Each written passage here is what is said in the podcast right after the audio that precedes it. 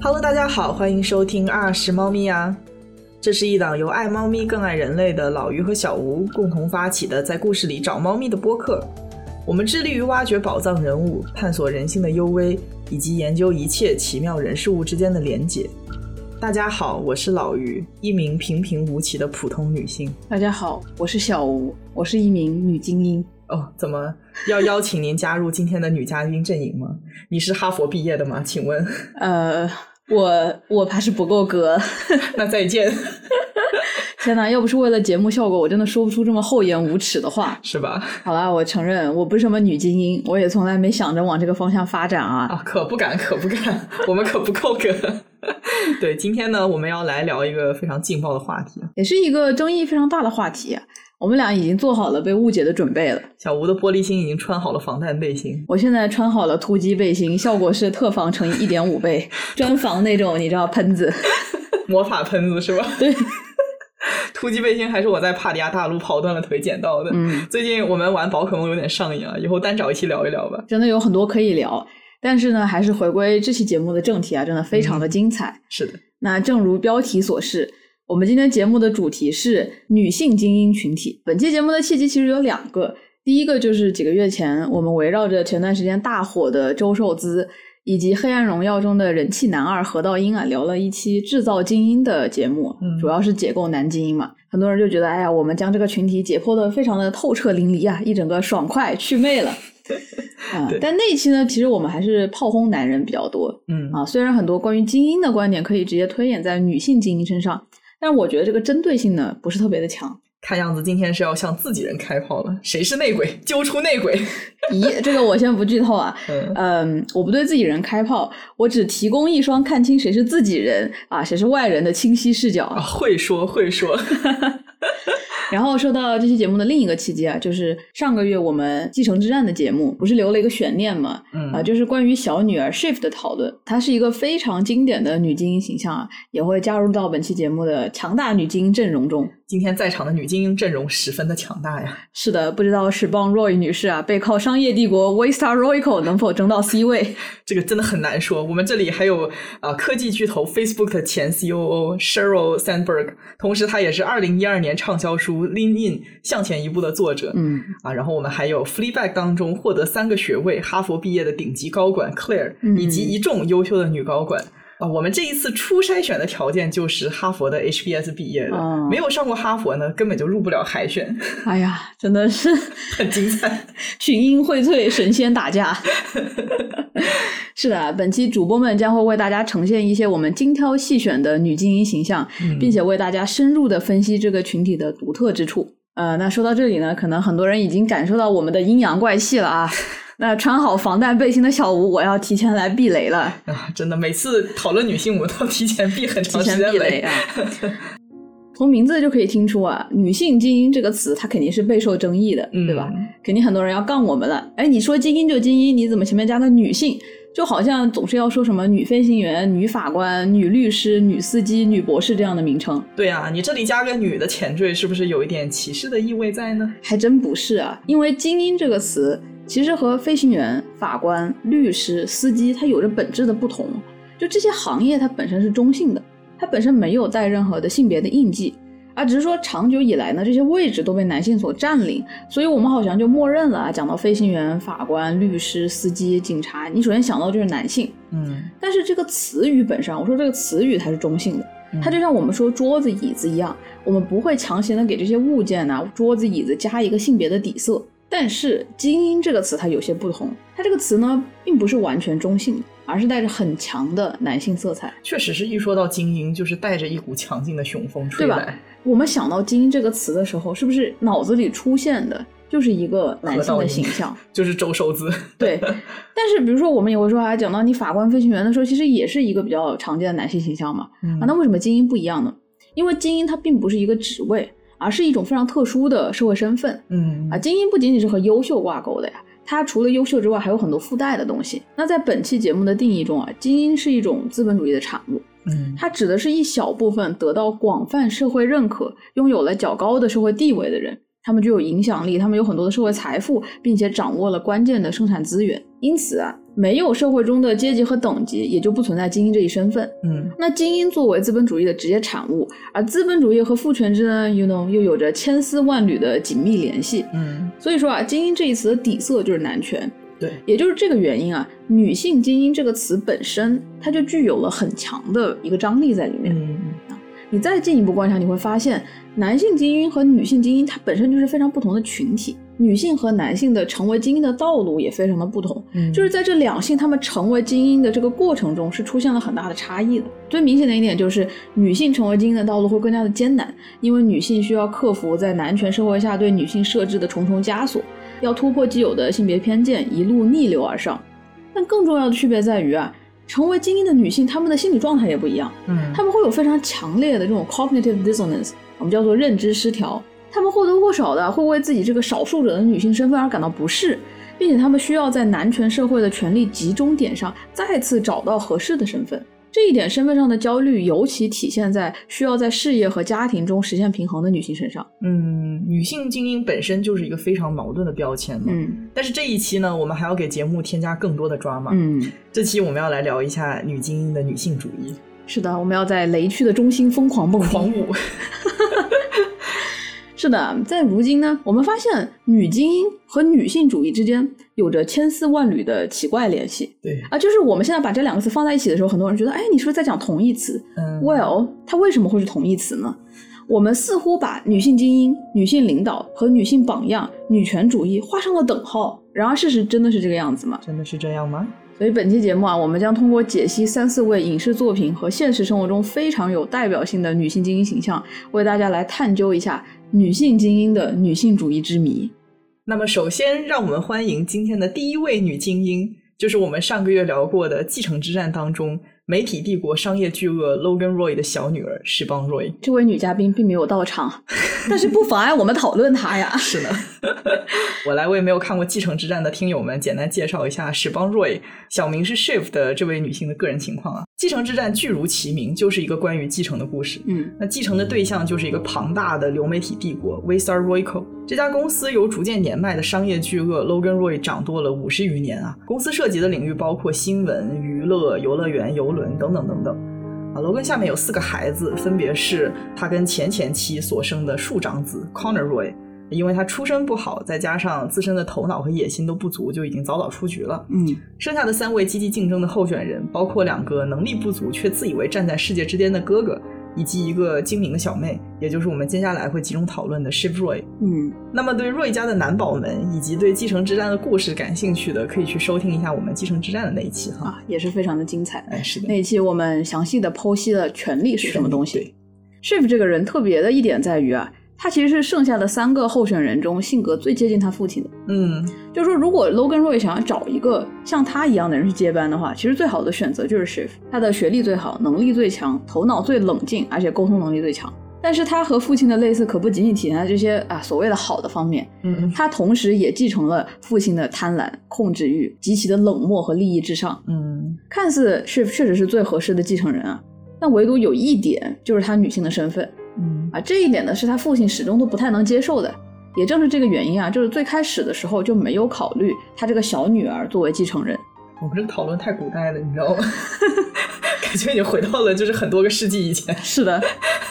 我记得之前小吴问我说：“你觉得 Shiv 最大的悲剧是什么？”我就想了一下，觉得她女性的身份就是这个人物最大的悲剧。对对你听一听，这是一个二零二三年的电视剧哦。 对，其实以他的能力和性格，如果是一个男孩的话，他完全是可以继位的。就如果他是一个男孩，这个故事已经没有写下去的必要性了，啊对对对没有悬念了。，对，但你注意到了吗？但如果 Shiv 他是个男孩，可能就不是我们看到的那个荧幕形象。嗯，是，你刚才说啊，在二零二三年，我们可以看到一个影视人物的悲剧，竟然是来自于她女性的身份。嗯其实我觉得恰恰就是要通过这个人物表达一个女性的悲剧，尤其是一个女性她在一个精英阶层中的悲剧。嗯嗯那我们说石峰瑞她之所以这么努力啊，一直要证明自己比哥哥们聪明啊更强，恰恰就是她不想让父亲觉得哎自己是女人的身份她不如哥哥们。嗯，我记得好多人都说 Shiv 是女爹，就挺合理的。其实，对，之所以说她是女爹，是因为她的骨子里就是一个被男权浸染的人。对，他比任何人都深谙游戏的规则。你还记得他和他爸爸的对话吗？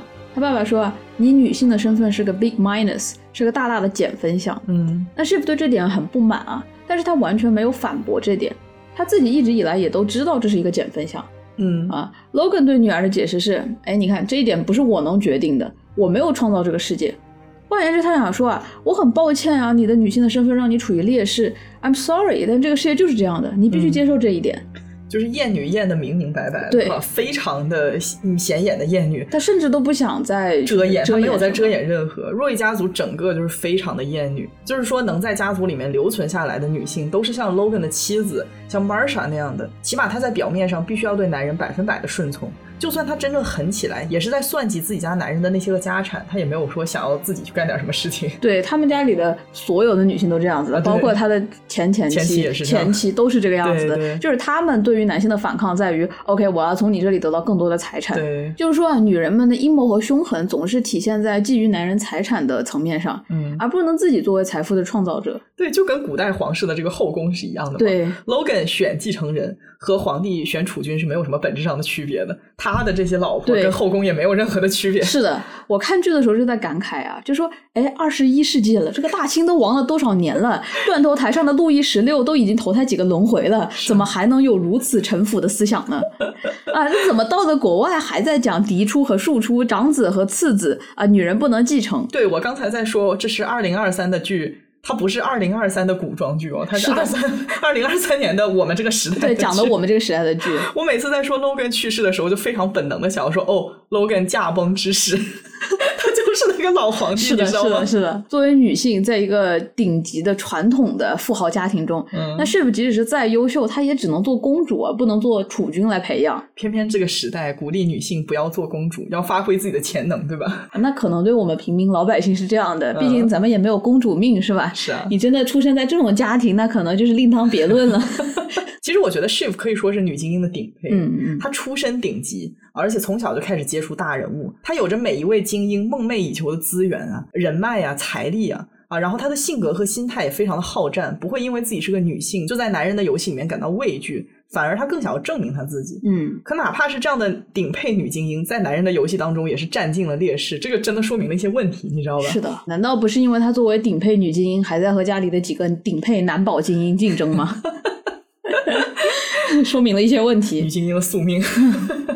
在 Logan 的家里，做女人、做女儿都是一件非常艰难的事情嗯啊。正如 Shiv 在父亲的葬礼上所说，他说 Logan 的眼里根本容不下一个完整的女性。嗯，女人在 Logan 的眼中是极度的物化的、碎片化的，甚至都不是一个有独立思想的人。所以 Shiv 从一开始就因为女性的身份处于劣势。最先开始不是被当做接班人培养的嘛，所以没有和哥哥们一样早早加入公司积累经验。后期被爸爸召回公司，也是因为他作为政治顾问效力的议员的政治理念和若一家族的政治理念是完全不合的。嗯他在外面继续工作可能会威胁到家族利益，对啊，所以呢被他爸爸弄进公司了。而他进入公司之后啊，更多的则是作为两个哥哥的制衡。虽然他爸爸可能真的在某一两个对儿子们完全灰心的时刻考虑到了让女儿来接班，但是极致父权代表的 Logan Roy 啊，内心始终是抵触这样的想法的。嗯，然后之后，哪怕是到了结尾，Shiv 和大哥 Kendall 最终的较量，他险些就要获胜的时候，Shiv 的合伙人背叛了他，嗯啊，原因是这个女人太有想法，太有野心了啊，这样的人不容易被男人操控啊，于是选了另一个男宝做 傀儡，选了她的老公做傀儡。对她的绣花老 公。对我突然想到，Sandberg 在他的书当中说，自古以来女性形象应该是合作的、顺从的，所以说女性在谈生意的时候展现出非常直接的野心和自我，就会很天然的让人感到反感。嗯嗯，啊，其实我觉得也不只是在成人世界吧。我们看到很爱出风头的小男孩儿，可能会觉得，哎，这个男宝挺聪明的。但是同样特质的女孩儿就会比较容易招人讨厌，嗯嗯嗯被别人说成是 bossy 啊，就是很爱管闲事这样的之类的。这一点到今天也没有改变啊。嗯，过于有野心的小女孩总是从小到大受很多爹味的叔叔阿姨的教导啊，对，和社会面的规训，就说哎，你这女孩子没有个女孩子的样子，是不是？小女孩子不要管那么多事 情，是不要叽叽喳喳的，要稳重，要那个听话一点，文对吧文静一点。对，嗯那 Shiv 不管是在呃别处跟别人合作，还是说在跟自己的家人们讨论的时候，他最经常得到的反馈就是无视和压制嗯，啊，要么就是被爸爸说你可以闭会儿嘴吗？要么就是被他的男合伙人说哇哇哇 lady，你现在有一点点 overreacting，你有点就是反应过度了哦，我对你的野心感到不适了，已经。 我的天，男人被女人突如其来的雄风给吓晕了。对啊，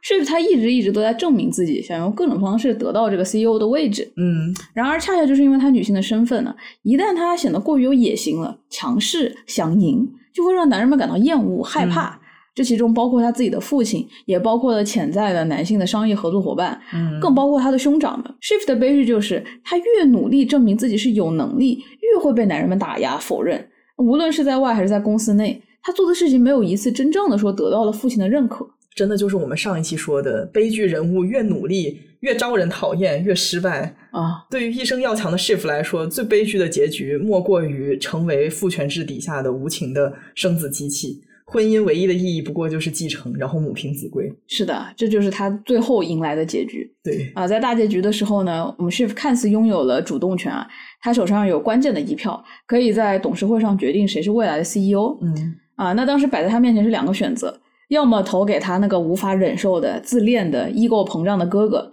那这个时候呢，权力还是会维持在自己的家族内部；嗯要么呢，就投给外人，最后成为 CEO 的将会是他自己一手扶起来却背叛过他的绣花丈夫，也是他肚子里即将出生孩子的父亲啊嗯，他就只能看着小人得志。这就是左手也是地狱，右手也是地狱，是的看你选择哪一个地狱了。对，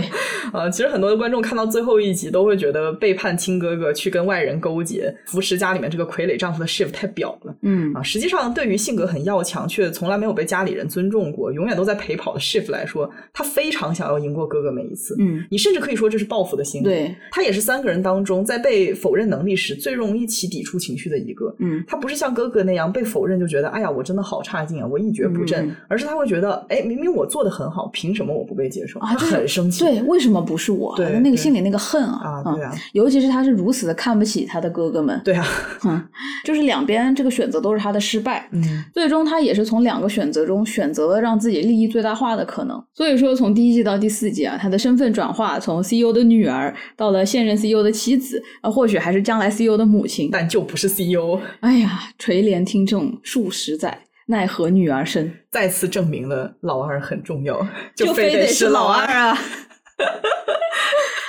确实啊，我觉得现在的金融业它多么的提倡多元的女性力量，它依然是根深蒂固的男权逻辑。嗯，它就写在资本的基因里面，你无法改变。所以啊，要在这个商业帝国混，的确，cock matters。 Yes，在 商业帝国里面，不仅这个 dick matters，whoever has the biggest dick also matters，就是谁有这个最大的老二，确实也很重要。啊啊啊！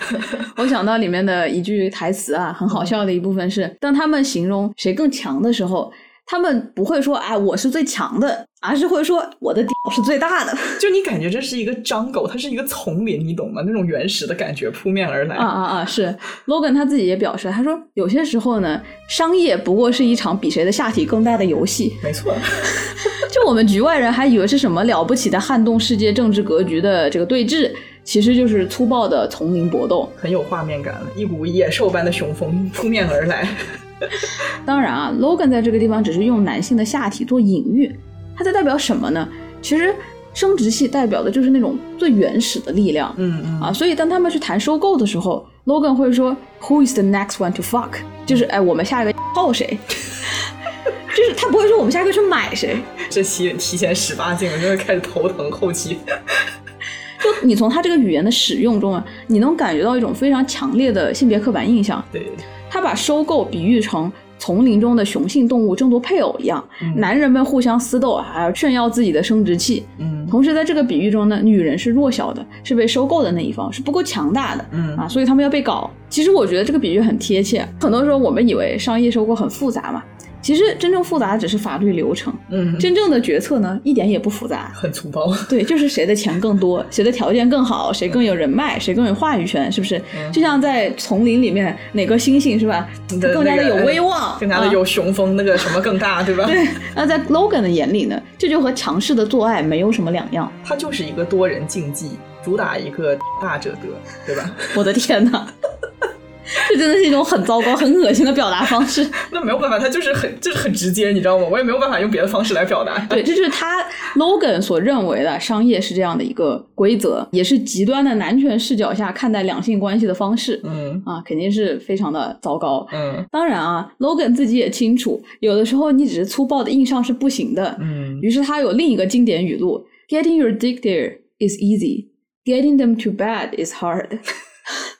你找个人把你的老二想塞进去，这个还是可以容易的，但是你想要骗别人上床呢，这个还是挺难的。就是霸王硬上弓，谁不会啊？所以 Logan 的意思就是，必要的时候你要学会去欺骗。嗯，啊，要学会怎么去软硬皆施，捕获到自己的猎物，骗他们上床。是的啊啊，这确实是非常直白的对如今大企业金融交易的描述直白却准确，啊。对对吧？你看起来一个个是吧，人模狗样、西装革履的，其实他们都搞的是一些，you know，丛林原始比较丛林大 冒险那种事情。哎对，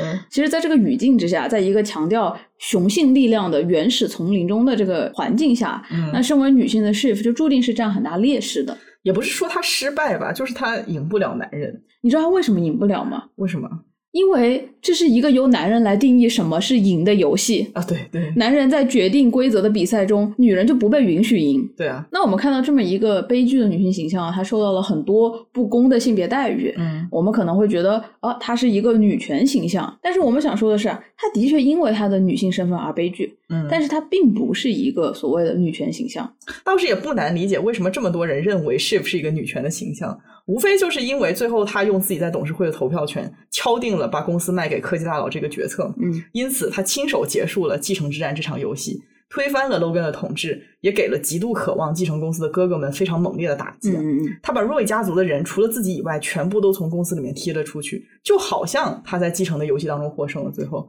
她在爸爸规定的这个游戏中赢了，啊，就是对她 survive 下来，她活下来了，啊对其他人都出局了。对但是并不代表她在自己的人生的这个意义上是赢了。对，其实公司还是卖给了别人，他只是没有输，但是他也没有赢。他不仅没有赢，而且只是从 Logan （括弧男）的游戏中进入了 Mason 也是（括弧男）的游戏当中。啊，对他从一个男人的游戏进入到另一个男人的游戏，这其实就像女人的宿命啊，就是你总是从一个父权到另一个父权，对对对对你从自己父亲的这个家族啊，到了你和丈夫的这个家族，对啊对啊到了你到社会层面上，这个公司依然还是一个父权的体制，是啊你并没有逃脱，嗯你可能只是赢了一个小范围的比赛，但是你始终没有逃出这个系统。关于 Shift 是否是一个女权角色呢？它有很多的讨论。我们个人的看法还是它不是，就像我们前面所说的，这个人物他侧面反映了女性在政治、商业的精英阶层中所遭受的巨大阻力。嗯，但是 Shift 他本身呢，并不是一个女权主义者，原因很简单，就是他已经完全被父亲和周围环境的厌女所深深的浸染了。他比任何人都恨他自己不是 男人。生长在极度厌女的 Roy 家族，那 Shiv 他也无法避免的染上了厌女的恶习。嗯，呃，除了性别女以外，她和自己的哥哥们其实并没有任何的区别，没有区别她甚至更加的好斗，更加有野心。Logan 对 Shiv 的评价就是，他说他总是觉得自己比实际要聪明很多，嗯也就是说明他比另外两个内心很自卑的哥哥实际上要自信很多。嗯嗯嗯嗯，甚至说啊，她为了弥补自己的女性身份所带来的权利缺失，她比哥哥们更加希望证明自己的权利，运用自己的权利，嗯对通过剥削他人来感受自己的权利。这点尤其体现在她在人际关系的强势和对婚姻生活的主导态度上。 Oh my god，Shiv 的妻子哦不，她的老公，是不是同性恋？谢谢。我时常忘记她的男人是一个男人，你知道吗 ？Shiv 的老公 Tom 就是 Roy 家的赘婿嘛。嗯呃，Tom 是出身中产，据说是在 Shiv 的人生低谷期跟他相遇的。嗯两个人恋爱之后，Tom 对 Shiv 是嘘寒问暖啊，就是主打一个实力不够、情绪价值来凑嘛啊，啊而 Shiv 选择跟 Tom 在一起的原因也非常的简单，就是因为 Tom 是一个很弱的男人，是一个雄风不振的男而人。且对，在 Shiv 的眼里，Tom 就是一个非常忠心的奴仆，一个很容易控制的、永远不会背叛自己的丈夫。嗯，啊，在她和 Tom 的关系当中，我们经常能够察觉到一丝性别上面的不和谐。对，但是呢，如果你把 Shiv 和汤姆进行一个性转，那这种不和谐就可以完全被理解。啊，因为如果 Shiv 是男人，那么他就是那个完全忽略伴侣、绝对自私的渣男，而 Tom 就是那个被忽视的，在豪门当中没有安全感，想要用孩子留住对方的可怜女人。我的天呐，这样的味儿就对了，对吗？是的。 实际上，这对 CP 里面，可能 Tom 更像女性。没错啊，但并不能说因为 Shiv 在婚姻中更占主导地位，她就是一个强大的女性啊。实际上，她真的是一个极其有毒的糟糕的伴侣。嗯，嗯我们来看看他都做了什么。在和 Tom 的新婚之夜上，他表示自己想要一段开放式关系。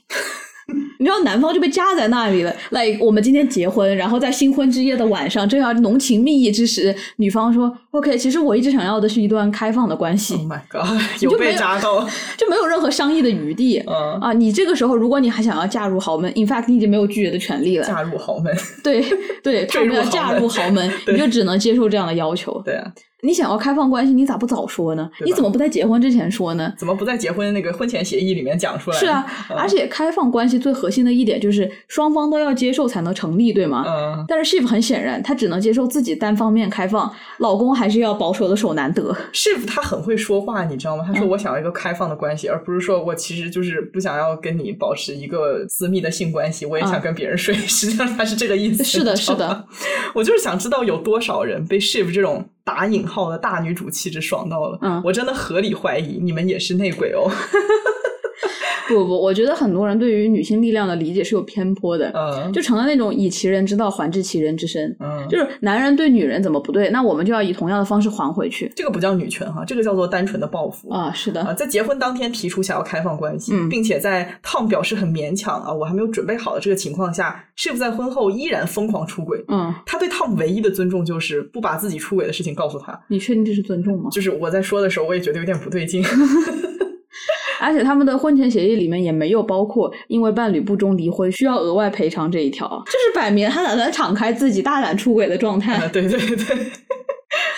然后在今后的婚姻中哦，他也从来没有尊重过他们家的上门女婿，嗯，甚至都没有给到一个对于人基本的尊重。对啊，因为他觉得 Tom 是为了钱和自己结婚的嘛，嗯当然这个也不假，但是这不代表他可以随意的贬低这个人， 呃对，就是在很多的公开场合过分到了什么程度呢？他会和哥哥们一起嘲笑 Tom 的西装不得体，嗯不是裁缝做的，而是成衣，嗯，啊，会羞辱他糟糕的品味以及他的乡下出身。其实人家 Tom 也穿的都是什么 Zara 呀、Armani 啊，对呀、 是诚意又能怎样的？也是也是挺贵的诚意啊，但是不是有名的裁缝定制的，啊是知道吗？？是嗯事实上，这个 Tom 啊，他出身中产，母亲也是 Minnesota 当地啊小有名气的诉讼律师。嗯，但是这个在 Shiv 一家人眼里，这完全不值一提呀、 ，you know，就是纽约人认为，除了纽约以外，其他地方都是乡下。对啊，就是翻一个加州人的白眼， 看不 上。就是你想啊，Tom 本身在若一家面前都会因为自己的出身而自卑，嗯他全靠一张脸皮厚撑着，他的妻子又完全不给他脸，天天戳伤口我觉得汤姆在若一家人面前真的可以说是忍辱负重。啊、这个若一家的人呢，他就像是婆媳剧里面那些个从各个角度变着法儿讽刺媳妇的恶婆婆，啊，是有点对吧？然后自己家的老公还跟婆婆站在一条线上，从来都不觉得自己有问题，就理直气壮对是啊吧？ 就是我有钱，你嫁过来就是为了钱。除此以外啊，Shiv 还经常将 Tom 作为自己的情绪垃圾桶。事情不顺利了，受到家人的否定了，就要通过贬低 Tom 来修补自己虚弱的自尊，他有的时候是贬低汤姆，有的时候就是欺负汤姆，就就是直比接如说欺负。对，他就有的时候通过出轨来弥补自己的自尊心。啊、对，是他一方面呢又瞧不起 Tom 只爱钱，一方面又知道只有 Tom 还喜欢钱，自己才能控制这个没骨气的男人留在自己身边嘛。哎，真的是，如果 Shiv 和 Tom 性转，那么我们看到的将会是一个大女主的故事。嗯，就是这个来自中产家庭的女孩嫁入豪门之后，受到了情绪和精神上的双重虐待和羞辱，最终决定用自己的方式推翻父权的控制，成为丈夫一度想得到却遥不可及的 CEO，是吧？好一个女性复仇大戏！性转之后就是偷了《回家的诱惑》的剧本，汤姆好骚呀！刺激！你为什么穿着 Tom 的衣服？既然要追求刺激，那就贯彻到底喽。笑死啊！那说回 Shiv 的女权形象，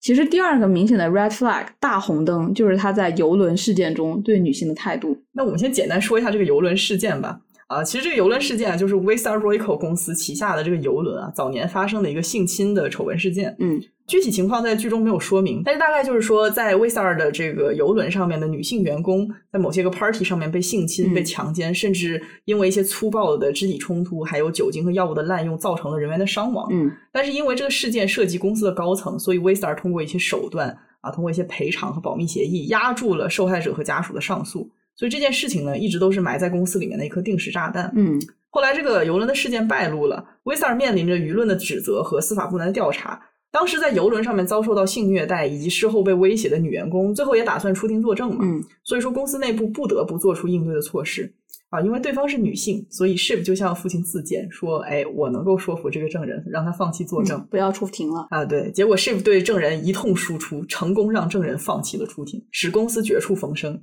其公关之登峰造极，让很多 PR 甚至为他写出了案例分析帖，嗯供大家参考学习。哎呀，就这个 P 二这个职业吧，我也是有很多要吐槽的，就不放在今天了。我觉得这些人呢，就是资本主义的走狗，没有更好的词来形容了。有点心虚，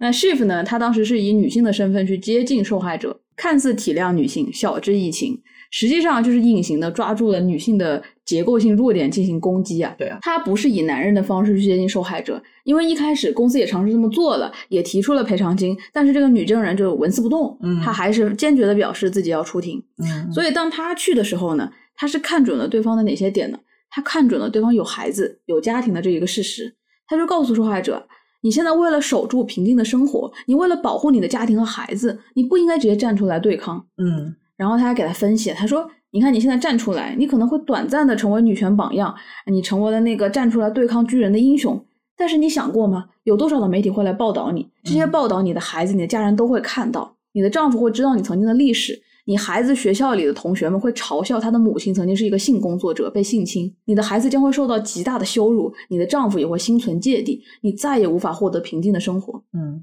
并且啊，睡不这个时候还很巧妙的软硬兼施，他把自己的父亲也搬了出来。他说：“我的父亲 Logan Roy，他是一个无所不用其极的商人，也就暗示了他会使用各种方式对他进行报复。其实这个就有点属于软性的人身威胁了。哦，这个真是场外信息，真的太阴险了。对，嗯那接下来呢，他就用一些软化的方式， 嗯他就开始装可怜了。他表示啊，哎呀，我作为女性，我和这样的父亲在一起工作这么多年，我内心的痛苦没有比你丝毫的少，我比任何人都能理解你受害者的处境。嗯，我今天过来，我也很为难。我是站在一个朋友的角度，一个女性帮助女性的角度，我来跟你讲这些的。再说下去我都要信了。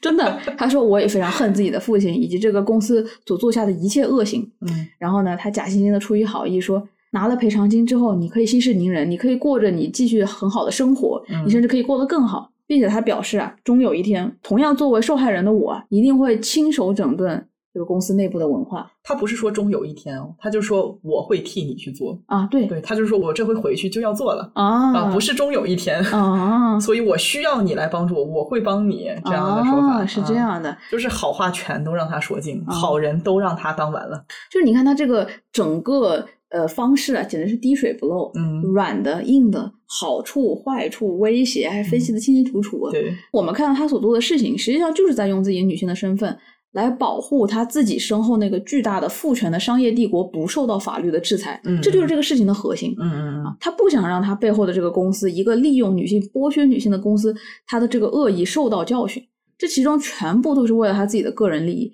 他可从来没有对女性受害者的任何同情，他完全都不关心的，这些都是他虚伪的同情牌对啊！事实上呢，他和若伊家族的每一个人一样，我觉得他更狠，你知道吗？对，就是他没有男性那么的直白，他更加的阴。事实上，他根本就不关心底层女性的处境，他最多就是一个会说漂亮话的政客。他知道自己该在什么时候利用自己的女性身份，为自己谋来最大的利益。所以她的丈夫 Tom 送她那个蝎子一点也不为过，她啊真的就是一个非常有毒的毒蝎子。嗯，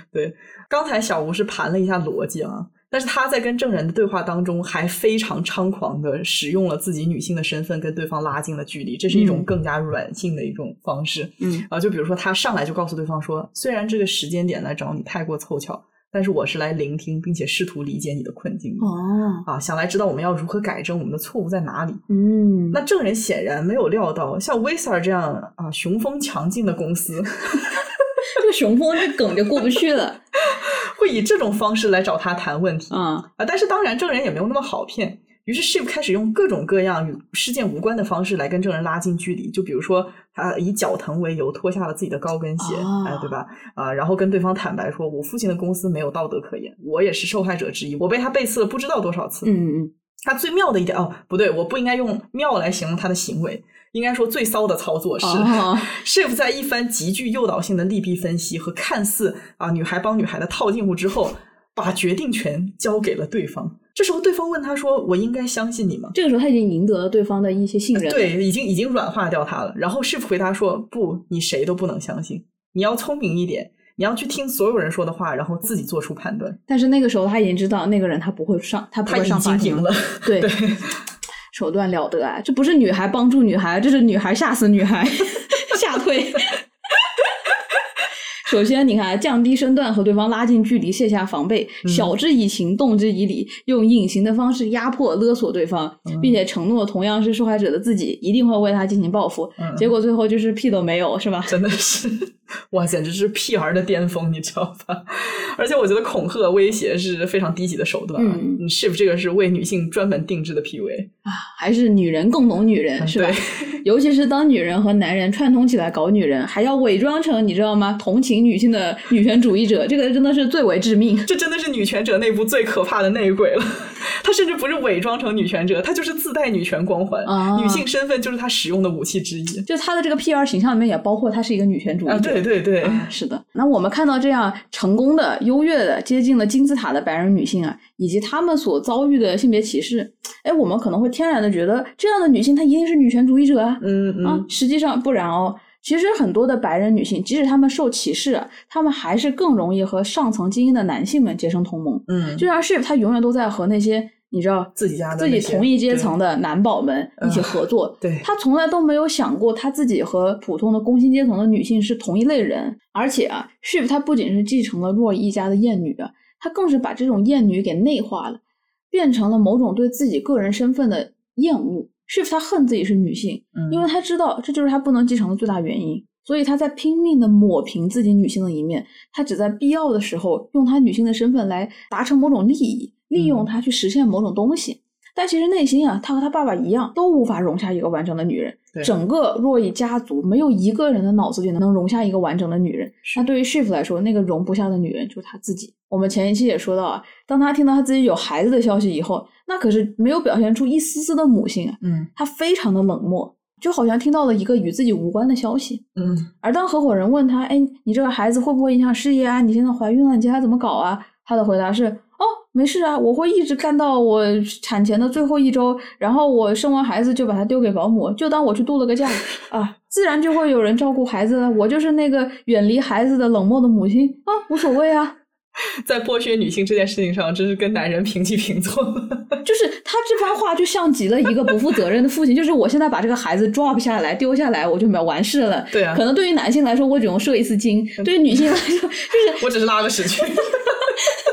我的天，拉完屎回来接着上班， 反正有别人 照顾。虽然说有一些的粗俗啊，但话糙理不糙 嘛。 所以我们想通过 Shift 这个人的例子，想表达的一点就是。受到父权、男权的压迫者，他可不是会自动成为女权的拥护者哦。对，就是一个人，他从被害者到伸张正义的英雄，这个中间还是有很长的路要走。是否有一个强大且厌女的父亲？这样的父亲会让自己的女儿感到羞耻、受伤。是否恨自己的父亲，却早已经没有力量去抵抗父亲的价值观。啊嗯，于是他会内化自己的痛苦，他会产生更加隐形的厌女的情节。我们也经常会看到被害者，就比如说遭遇到性侵犯或者是家庭暴力的女性，嗯比起起身去反抗，她们之中更多的会去选择呃忍耐，嗯甚至相信施暴者的暴力行为是有某种合理性在其中的。啊，那这种合理化就是防御机制的一种，嗯这是我们理解一些无法忍受的糟糕的感觉的方式。嗯啊，就比如说遭遇到性侵的女性，非常常见的合理化遭遇的方式就是，呃，认为自己很低贱，哦所以自己会受到别人的凌是辱，是自己犯了错呃，对自己犯的错，就是那个 victim blaming，、啊嗯，或者认为自己应该是爱上了施暴者，所以才允许对方那样做。啊，那我们在《黑暗荣耀》那期说到了，过半的校园暴力受害者最终成为了加害者，也是一样的道理。嗯他们合理化了施暴者的行为，啊，嗯在无力对抗的情况下，内化了伤害，最终成了自己和对别人的加害者。在 Chip 这个例子上也是一样，她成为了厌女的受害者。到了最后呢，很多这样的人，他们其实变成了厌女者，他们用男权剥削他们的方式去剥削更多的女性。没，错，没错，在 Shiv 的例子当中，就是他通过成为父权压迫者的一份子，来合理化自己被父权压迫的事实。嗯啊，那 Shiv 的心路历程用现在互联网上非常流行的话术说，就非常的合适啊，就是怀疑厌女者。理解厌女者，成为厌女者，最后超越了厌女者。哦， 真是太糟糕的产业链。但是确实没错，就是很多一开始遭遇到性别歧视的人，他最后不会站出来，嗯，他都成为了隐形的厌女者。 对，其实另外的一些形象啊，就我们看到《继承之战》中的其他高管女性啊，其实就非常的写实，她们也多多少少的展现了对自己女性身份的抵触或者是抹平、否认。嗯嗯，我们很难看到这些配角女性的内心啊，嗯但是完全可以通过 Shift 的这个例子推到，其实她们是一个什么样的心路历程。嗯嗯嗯，她们知道自己的女性身份在职场中是歧视的，所以她们的做法是什么？她们尽量的不展示自己的女性身份，她们不提醒对方哦，我是一个女人，她们会用职业化包装自己。对，他们会呈现出一个职业的精英女性的形象，这是一个被抹去了性别特征的精英女性的形象。嗯嗯嗯，比如说，公司的法律顾问 Jerry，非常优秀的女性，年薪怎么着几百万美金吧。嗯但在这样的职业女性身上，我们看不到她任何作为女性的一面，甚至说这个剧情就从来没有提到她结婚了没有，她有没有孩子，她有没有除了公司以外的生活，我们全部看不到。好像一个女人的职业化，就代表着要把她自己的性别这一面向消除，嗯但男人不一样，他们不仅不用在职场中消除自己雄性的一面，他们还可以大胆的展现自己的雄风，来孔雀开屏，对吧？展现自己个人的权利和威望。有没有人记一下数啊？这一期要出现多少个雄风啊？ 其实用 Sandberg 的话来说，就是我们无需为自己的女性面相而感到羞耻，或者是压抑她们的存在。我们应该接受并且找到应对的方式，这样能够帮助我们更好的投入工作，提高自己的效率啊。那对女性特质的巧妙运用，也可以让我们比男性更加有优势。 嗯哼，那前面也说到，Shiv 会在必要的时刻利用自己的女性身份去获得利益。很多很多的职业女性也是一样的，会利用自己的女性身份和现在的这种政治环境啊去做筹码。嗯嗯就比如说 Jerry 面对 Roy 家二儿子 Roman 对他的性骚扰，他并没有去制止，反而他会纵容他的行为，嗯，他还会帮他。这就不是一个性别斗士会做的事情。呃，对对，那一方面呢，呃，因为家族少爷对他的依赖，可以让他在董事会获得一名非常忠实的支持者，嗯以稳固他在公司的地位；而另一方面，将 Roman 的这个性骚扰的证据掌握在手中，如果今后自己被公司针对，也能够保证自己有绝佳的谈判工具。啊，所以他还是把自己女性的身份和自己女性身份受到性骚扰这件事实作为了一个筹码。对，没错，最后他就用这个东西去攻击了 Roman，是的你记得是吧的嗯对，所以说女性特质和形象很多时候能够方便女性们获得个人利益，嗯然而将女性身份作为筹码来顺应、来取悦父权体系，这个本身就不能说是女性主义。是的，所以就是这一票高管啊，无论她们是多么优秀的女性，我们都不能说她们是一个女权的形象，因为她们在大部分时候不会去任何的展现自己的性别的那一面，女嗯性的那一面，而在少数的时候啊，她们会利用女性的身份获得个人利益，嗯尤其是经济上的利益。那这样肯定算不上是女权主义者，那最多算是女性投机主义者。嗯嗯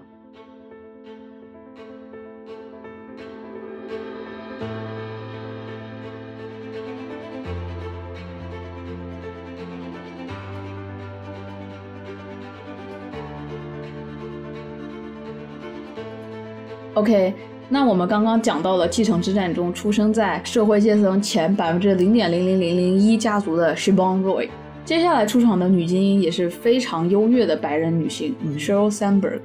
她的代表作是二零一二年轰动世界的女权读物《林印》，向前一步， 你 说的时候有点想笑，不好意思，这怎么不是轰动世界吗？ 不是，就是不是女权读物。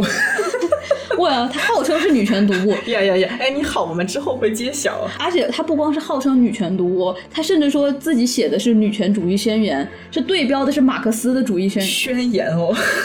对啊，这简直不把上野千鹤子老师放在眼里。上野千鹤子老师读了也会直摇头的女权宣言哦。我就在想哦，如果上野知道自己的书和这个向前一步同时放在一个区，而且他们都是一个标题，就是女权区的时候，他是怎么一个感受？ Oh my god，我晕。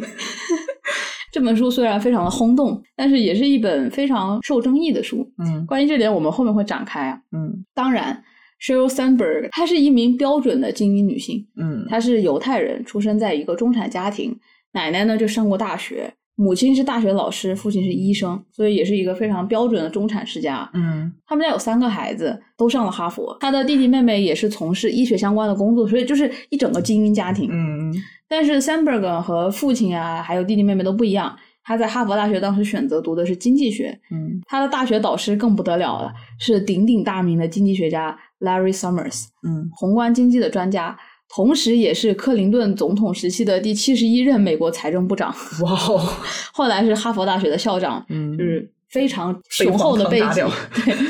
啊，Sandberg 在大学毕业之后呢，一年做了 Larry Summers 的研究助理，嗯后来回哈佛大学又读了 MBA，之后呢，加入了谷歌，做了六年的广告运营业务啊，嗯这个还是非常的出彩的，就是他确实是把一个运营从零做到了一个比啊，较对，大那个的时候规谷模。歌还是非对常小的公司啊，但其实并不是他一个人的功劳，这个啊 Of 背后有 course 非常非常多别人的努力，yeah, 啊。之后呢，他又去了脸书，做了首席运营官，长达十四年。哇，这简历漂亮的，简直比我们之前这个批判的南京英周寿资还要厉害不止一点。那是当然了，但是本期批判的点呢，不在于他的精英身份，这一期我们主要吐槽的是他从精英的视角出发写的这本《向前一步》，嗯，以及 Sandberg 个人的女性主义。没错，Sandberg 的女性主义非常的简单，一句话就可以概括来：女性应该向前一步，再一步，我们应该勇敢，应该有野心，我们应该抓住机会。 Oh my god，冲！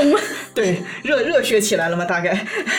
对吧？那 Sandberg 认为，在现在这个时代，女性的境况是有史以来最好的。嗯我们享受着女权先锋们曾经为之奋斗的一切，我们可以为自己做出自由的选择。嗯，所以说，我们一定要把握住当下的机会，不能够辜负前辈们的努力。是的。不过我觉得他的书比起放在女性区啊，应该更放在成功学区。是的，是的，因为向前一步，它不是一个女性读物，它更像是写给职场女性的成功学读物。对，他就讲述了一个非常鼓舞人心的女性成功的故事啊。就是，哎，你看我出身中产，然后你看我今后一步一步通过我自己，虽然我也有很多之前的这个性别认知上的误区啊，但是我都克服了这些内心嗯的嗯对对阻碍。然后你看我现在有多么的成功，呃，对我们认为这本书是成功学书籍很重要的一个原因，就是 Sandberg 不仅对女性成功下了定义，而且它的定义是非常片面的。嗯，他鼓励女性融入主流的白人公司文化，追求世俗意义上的成功，成为高管，成为精英和领袖。更多的是强调女性应该争取现有社会结构中的物质成就。嗯，以这样的定义为核心写出的《向前一步》，在西方受到最多的批判就是啊，我们用前第一夫人 Michelle Obama 的话来说，就是 That shit doesn't work all the time。这个玩意儿呢，它并不是总是好用的，对吧？嗯 Sandberg 的建议并不是对女性毫无帮助，而是它只对一小部分人有用，嗯而这一小部分的女性，她们的基本公民权利有保障，她们受到过高等的教育，她们有很强的能力，使她们在工作市场上，她们有很强的能力，使她们在工作市场上非常有竞争力。嗯，Lean In 并不能作为大部分女性的成功宝典，更不能说是女性宣言。嗯，啊，你现在说到这个 Michelle Obama 特别好，不然别人就会觉得我们就是一味的在喷精英。对其实也并不是，我们只喷少量的所谓的女精英。 是的，美莎奥巴马是一个非常优秀的女权代表。对对，嗯那回到向前一步啊，嗯，这本所谓的女性宣言的书呢，刚出版就引发了很多女性的共鸣啊，是吧？ 然后就一直霸榜畅销榜。我还记得我当年大学的时候，大概是大二吧，当时这本书已经火了很久，但是持续火热嘛。呃然后当时我的室友，也是我大学最好的朋友呢，他就在读这本书，嗯。哎呀，他当时就觉得非常受到鼓舞啊， 然后就力荐给我，我就肯定买下了，对吧？嗯吃下了这波安利。嗯，然后买了这本书，我读了大概几章之后啊，我就感觉就是有点头脑发胀， 没有读下去。老国通，当时的感觉就是不舒服，然后还夹杂着一点很丢 脸，因为我觉得我就是 Sandberg 写的那种女性，那种嗯不敢向前一步的那种女性啊嗯，而且就是她会一直说，哎，有些女性她明明很优秀啊，她怎么就不向前一步呢？你好可惜。尤其是我性格比较内向嘛，不太爱出风头，嗯，呃，所以呢，当时确实读了之后，感觉有点像指着鼻子骂我，非但没有感觉到鼓舞呢，还觉得很羞愧。嗯，百分之九十三嘛，毕竟是，哀人。 对我后来就想到这个事情很多年之后啊，那这本书为什么带给我和我的朋友如此不同的阅读体验呢？嗯其实是因为我和我朋友本身性格和家庭有很大的差异。嗯那我这个朋友他是读工程的，也是属于是呃理工这一派的，他的家庭出身条件还蛮好的，父亲是大公司的总工程师，那他也是领导的孩子嘛，嗯，所以从小到大呢，对公司的人际关系有挺多的接触，对这种大公司的文化耳濡目染。加上她性格本身就是很外向的那种，啊很嗯有主见、很直给的女生，所以她就觉得 Sandberg 每句话都说她心坎里了啊，她应该更加主动去 lean in，她不能总是觉得，哎，我作为女性我还有点害羞啊，或者怎么样啊，嗯我有想法我不敢说出来，因为你知道她在工程系嘛，就很多男人他很蠢，但是他依然会把自己的想法非常大胆的讲 出来，他就会觉得和这些 you know 非常自信的白男比起来，他还是差了一些，嗯所以这本书确实给他非常大的鼓舞啊。嗯嗯但是其实要注意的是，哪怕他是在这个拎印强化之前，就已经比我拎印了很多倍了。我觉得他自从看了这本书之后，我和他的距离就越来越远了，他你知道更累 吗？，嗯你更累。就是他向前了太多步，以至于嗯我觉得我不光是原地踏步，我还有一点在后退的 嫌疑。嗯，我我当时很能够明显的感觉到这本书对他的影响啊，因为他之后确实是更加主动的抓住机会呀、竞争啊，包括他之后毕业之后去了咨询公司嘛，嗯升的也很快，然后也很快的就经常跳槽啊、建立人脉啊、谈薪水什么的，就这本书对他很很多的指点，嗯，确实是让他变成了更成功的职业女性。对，就是你会觉得这本叫做《向前一步》的书是写给一些本来就有一些向前一步倾向的，就是那些跃跃欲试的女性，哎，对对对，经常想要向前一步、跃跃欲试，但是缺乏自信、没有这么做的这些嗯女性，给对她们写的。这一点我很有同感，我跟你差不多，不过我没有感到羞耻，而是我有觉得自己被冒犯 到，因为我就不喜欢，我就不想要向前一步，我也没有什么野心，我是艾利旺、黄阿丽那一派的，I don't wanna lean in, I wanna lay down 。 就是你不想要向前，你只想要躺平。哎，对啊，我觉得确实是你的性格呢，比我还要更加的不向前一 步，在 lean in 这个光谱上面，我、你、他是。都有比较远的距离。对对对， 当时小吴先给我做了一部分这个书的简介，然后他邀请我来一起读这本书，我真是很抵触但。是你知道吗？我邀请你看书的时候，可不是我那个朋友邀请我看书的时候，就当时看完了之后，他还让我跟他分享我的感觉，然后 就是有点很难受，你知道吗？对，我是看的很烦啦，因为我感觉他总是在跌里跌气的让我去争取、去卷，你不要在这里停滞不前。但是我没有邀请你去分享你的另一对，的他是感受邀请我来一起吐槽的，我很感是谢你这一对啊点。吧？ 我觉得你不想去卷，真的不是因为你自卑，或者是你内化了某种厌女对，因为你的性格它本身就不是一个太卷的人。对，是这样的。那就说回我当时大二读的这本书啊，嗯大概没有几个章节之后呢，我就放下了。但这本书我一直没有扔，主要是因为它确实有点贵。当然啊，还是要肯定它在某种程度上呢，确实让我之后更加的自信，或者说嗯假装的自信一些。嗯，但是更加给我自信的，我觉得还是我自己的实力，就是。所以这个钱还是白花了。 没有啊，他不是这前段时间做节目又拿起来了吗？ 哦，好的好的。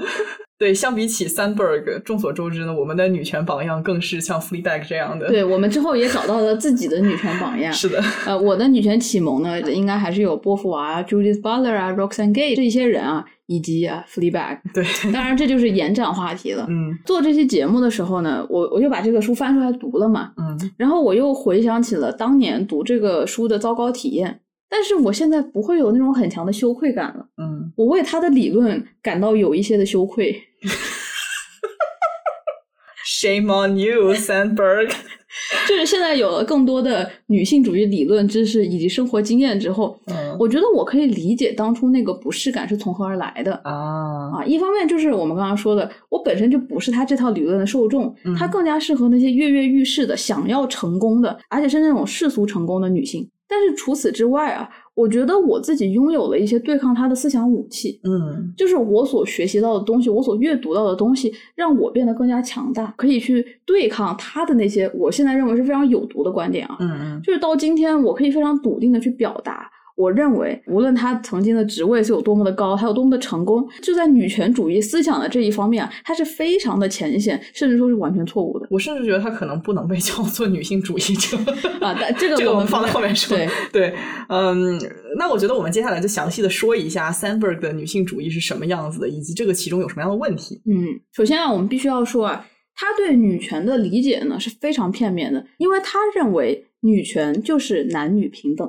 嗯呃我知道很多人还是会这么讲啊，这没什么问题呀、嗯但是他还更加的细化了，他认为啊，男女平等现在已经大致实现了，嗯我们需要争取的是男女在管理层的位置的平等。就是做决策的那个层面的、啊是的呃的位置。对，呃，Sandberg 得出女性应该向前一步，应该更有野心这样的结论的方式是像下面这个样子的。嗯，他首先承认，在最早的时候，女性是明显受到歧视的。嗯比如说我们在教育和工作上面处处受到限制。对，但是在前三波女权运动之后，现在整个大环境已经很开放了，嗯啊，男女在很多方面已经机会平等了。尤其是现在在美国主流的政治正确的这个观念之下，并不存在明显的性别歧视。对，但是很多职场的精英女性们仍然面对着隐形的歧视和内心的阻碍，因此她们放弃事业的追求。嗯啊女性自我淘汰的心路历程大概是这个样子的：首先，她们缺乏想要当领导的雄心。虽然女性已经在事业上很进取，但是对于高级管理职位的渴望是很低的。她们不愿意接受更有挑战性、更有影响力的工作。啊，很多男性他们从小就立志成为高级管理者，比如说公司的 CEO 啊，比如说国家的总统。而有同样抱负的女性却非常的少。嗯，同时，在对女性的刻板印象当中，有雄心的女性会失去一些吸引力，这也使女性更不想在工作中向前一步啊，更多的时候选择安于现状。嗯，是的。Sandberg 找到如今女权最大的问题是啊，他认为在做出影响力、掌握巨大决策权的领导层，女性占的比依然是非常少的。于是他的女权思路就成这样了呀。他认为我们需要更多的女性领导者，这样子男女就对世界有着平等的掌握权了。先不说他这个观点首先是非常以美国为中心的，嗯这个世界可不是只有美国这一个国家。Anyways，我们先把它抛开不 谈，对，槽点太多，我们要找一个主要的先吐起来。对，对反正呢，就是在这样的设定下，他呼吁女性要克服内心的阻碍，嗯因为呢，女性在能力上很多时候虽然比男性她不差，但是在自信和雄心上，你确实没有男人多呀。嗯啊，你要参考男人的行为模式，你要向前一步，你要勇敢的争取自己向上的机会啊。嗯，这种思路比较直接的一个问题就是啊，我称之为数字化女权。啊，这个词是你自己发明的吗？是的，就像我这个起名大王嘛， 啊，这听起来有点像是什么第五次工业革命和女权的某种合 体，你知道吗？大数据女权。充满了科技感，与时俱进，女权也要与时俱进。那那你来解释一下什么叫做数数字化女权？哎，好的，我来解释一下哈，在呃向前一步当中，Sandberg 对男女是否平等的评判标准是完全基于数字的，他的女权是有指标的，哦，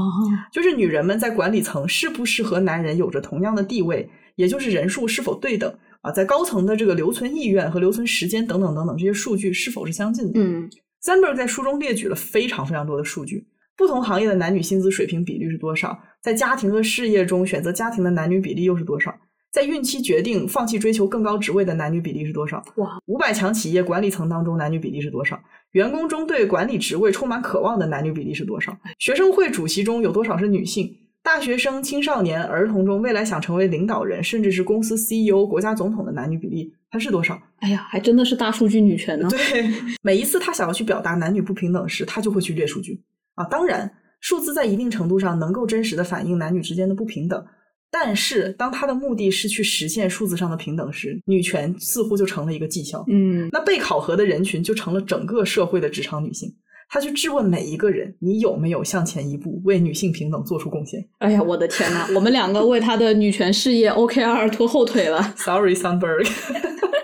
那退一步讲，就算是各行各业当中男女的薪资水平、领导席位、各种数据都达到了一比一，那男女就平等了吗？也未必是这个样子，对吧？嗯，是的，我觉得我还是挺能理解他为什么用这种数字化的方式。嗯，就是现在很多公司也说啊，我们今年要招的人一定要呃男女是一致的，甚至说女性要更多。嗯嗯因为你没有这个明显的指标，你就没有办法去执行它。就是说，你在一个操作层面上确实是这个样子的，嗯哎，这个就非常符合他作为 CEO 的身份，以及他曾经的这个经济学家的思维嘛。对，但是这个问题是什么呢？数字它不能代表这个东西的本质。嗯用一个例子来讲，GDP 它不能决定一个国家的国民幸福水平，它很接近，它两者是相关的。嗯但你不能说哦，GDP 越高的国家，这个国民的幸福水平就更高。嗯嗯嗯，同理啊，男女的比例是一比一，也不能代表女性真的抵达了免于压迫的状态。对，自然啊，现在很多公司都提倡女性去管理层的位置，但即使人数上是一比一了，就真的代表企业文化是倾向女性的吗？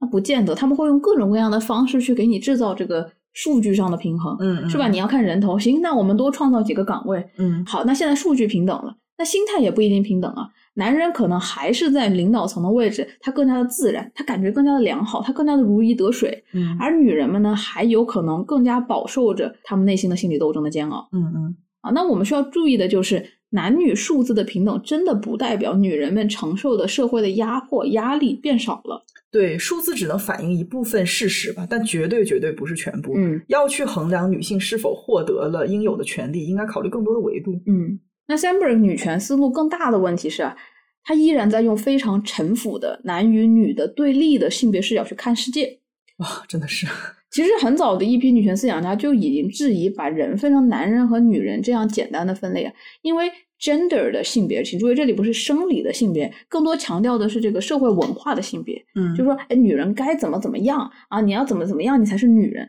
那这个东西它本身就是建构的，它因此也是流动的，不断发生改变的。但是 Sandberg 陈述一个基本的假设，就是它存在一种固定的、同质的，被称为是女人的类别。然后这些人呢，在男权的社会中，他挣扎，他寻求性别的平等。你且不说他完全没有在意 LGBTQ，对吧？ 对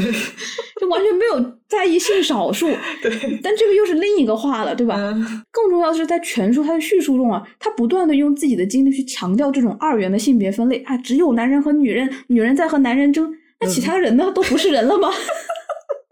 他就一直在说啊，我们女人呀、要通过自己的努力去消除男与女之间受到的不平等的对待。嗯他没有任何的去挑战这个刻板的性别印象的分类，他还不断的在强调男人女人的之间的区别。对。最开始我们在讨论读这本书的不适感的时候，就有讨论到 Sandberg 对呃男性行为的这种过度关注吧。他能在生活的一秒钟不去想男人吗？我真的就是当时呃非常诚心的问出了这个问题。读的时候，我就不断在想，作为一本女性书籍，这位作者是不是对男人的思考过于频繁了呢？ 就是你说难听一点，就是他能有一秒钟不想男人吗？ 是的，我们当时最直观的感觉就是，这个人他真的是无无时论无在刻哪里，无对论做什么事情，遇到了什么样的机遇和挑战，他的第一反应哦，都成了一种就是生理反应了，就是哎，诶如果男人这个时候他们会做什么呢？ 真的是头疼。最简单的一个例子啊，嗯当时 Sandberg 从 Google 跳槽去 Facebook 的时候，他谈薪水嘛，嗯然后当时 Facebook 给他一个很好的薪资的这么一个包，他基本上就要签合同了。但是他的姐夫打电话过来跟他说：“哎，男人肯定不会这样直接的就接受一开始给出来的条款的啊，他们是一定要再商量好几 轮的。”于是他这么一听，觉得嗯，男人都这么做，那我肯定要这么做。男人都这么说了，我怎么能不这么做？而且不止一个男人哦，她姐夫也这么说，她老公也这么说，她弟也这么说呀。啊，对啊，那既然说男人都不这个样子，那我一下子就接受，这也太不好了，对吧？虽然他其实已经对一开始开出的条件很满意了，嗯，而且他当时还特别怕，哎呀，我这样子来来回回，要人家不要我了怎么办心呀？惊胆战的去啊跟那个对扎克伯格去对去谈薪资他了。又和小扎又聊了几遍，但是对哎呀，果然不出所料啊啊！他一聊这个发现，哎，哎，我还还有给股权更多了， 呃我是有吧？股权了。给的更多了，然后他就发现啊，要我不这么做的话，那不就处于劣势了吗？那就输了嘛，对吧？嗯，啊，而且还有另外一个特别经典的案例，能够反映出他真的是在大大小小的事情上面都会去思考男女的差异，然后他会去观察、去反思、去学习男性比女性更能往上爬的这这个因素啊。嗯，啊，Sandberg 说他在哈佛商学院读书的时候，他以最优异的成绩拿到了亨利·福特的奖学金。结果他发现呢，自己跟六个男生一起分享了这项荣誉，而获奖的七个人当中，只有他没有把自己获奖的事情公之于众。哦，啊，因为他不认为把学术成就公开是一件好事。在他的认知当中呢，女生表现的太聪明会丧失一些吸引力，这个实在是非常老套的想法。但是鉴于他是那个时候上的学，所以也也勉强接受了。对我还是挺佩服他的勇气，能够把自己臣服的女性观 念。全部拿出来告诉大家，就是不会告诉大家，我曾经也是一个非常落后的这个女性的想法的人。是的，是的，但是我觉得啊，你在分享这个例子的时候，你没有把那个 drama 啊啊啊就是体现出来，啊你知道是吧是吧你们你只是说哦，他发现了这七个人里面，嗯呃，只有他自己没有公开的表达他自己得到奖学金，但是你没有告诉大家他是怎么发现这件事情那的。你来说我说。觉得这个是最精彩的啊，啊！那本身呢，其实这个奖学金它是不公开有多少名获奖者和获奖者是谁的嗯，嗯就没有一个官网说啊，这七位同学获奖了。嗯，那他是怎么知道呢？他是算出来的。他算出来的。他是这样的，他首先他那学期就结束了之后嘛，他就开始陆陆续续的听到，哎，这个同学获奖了，那个同学获奖了，都是就是 words by word，就是人传人嘛。嗯然后就一算，发现哦，已经有六个男生公开的表示自己得奖了呀。嗯，然后 guess what？他算了一下，一乘六，哎，这个零头没了。不是，他发现哦，那既然这个奖学金有固定的，就这个数额他是知道的，嗯嗯总数额。嗯嗯然后他再一除，他发现哦，那肯定是七个人等分。他这么一想，哦，原来其他六个人都已经告诉大家他们得到奖学金了，但是还有我没有。读到这里，我已经无语起来了， 就是你知道吗？就是他实在是想的，想很多。真的。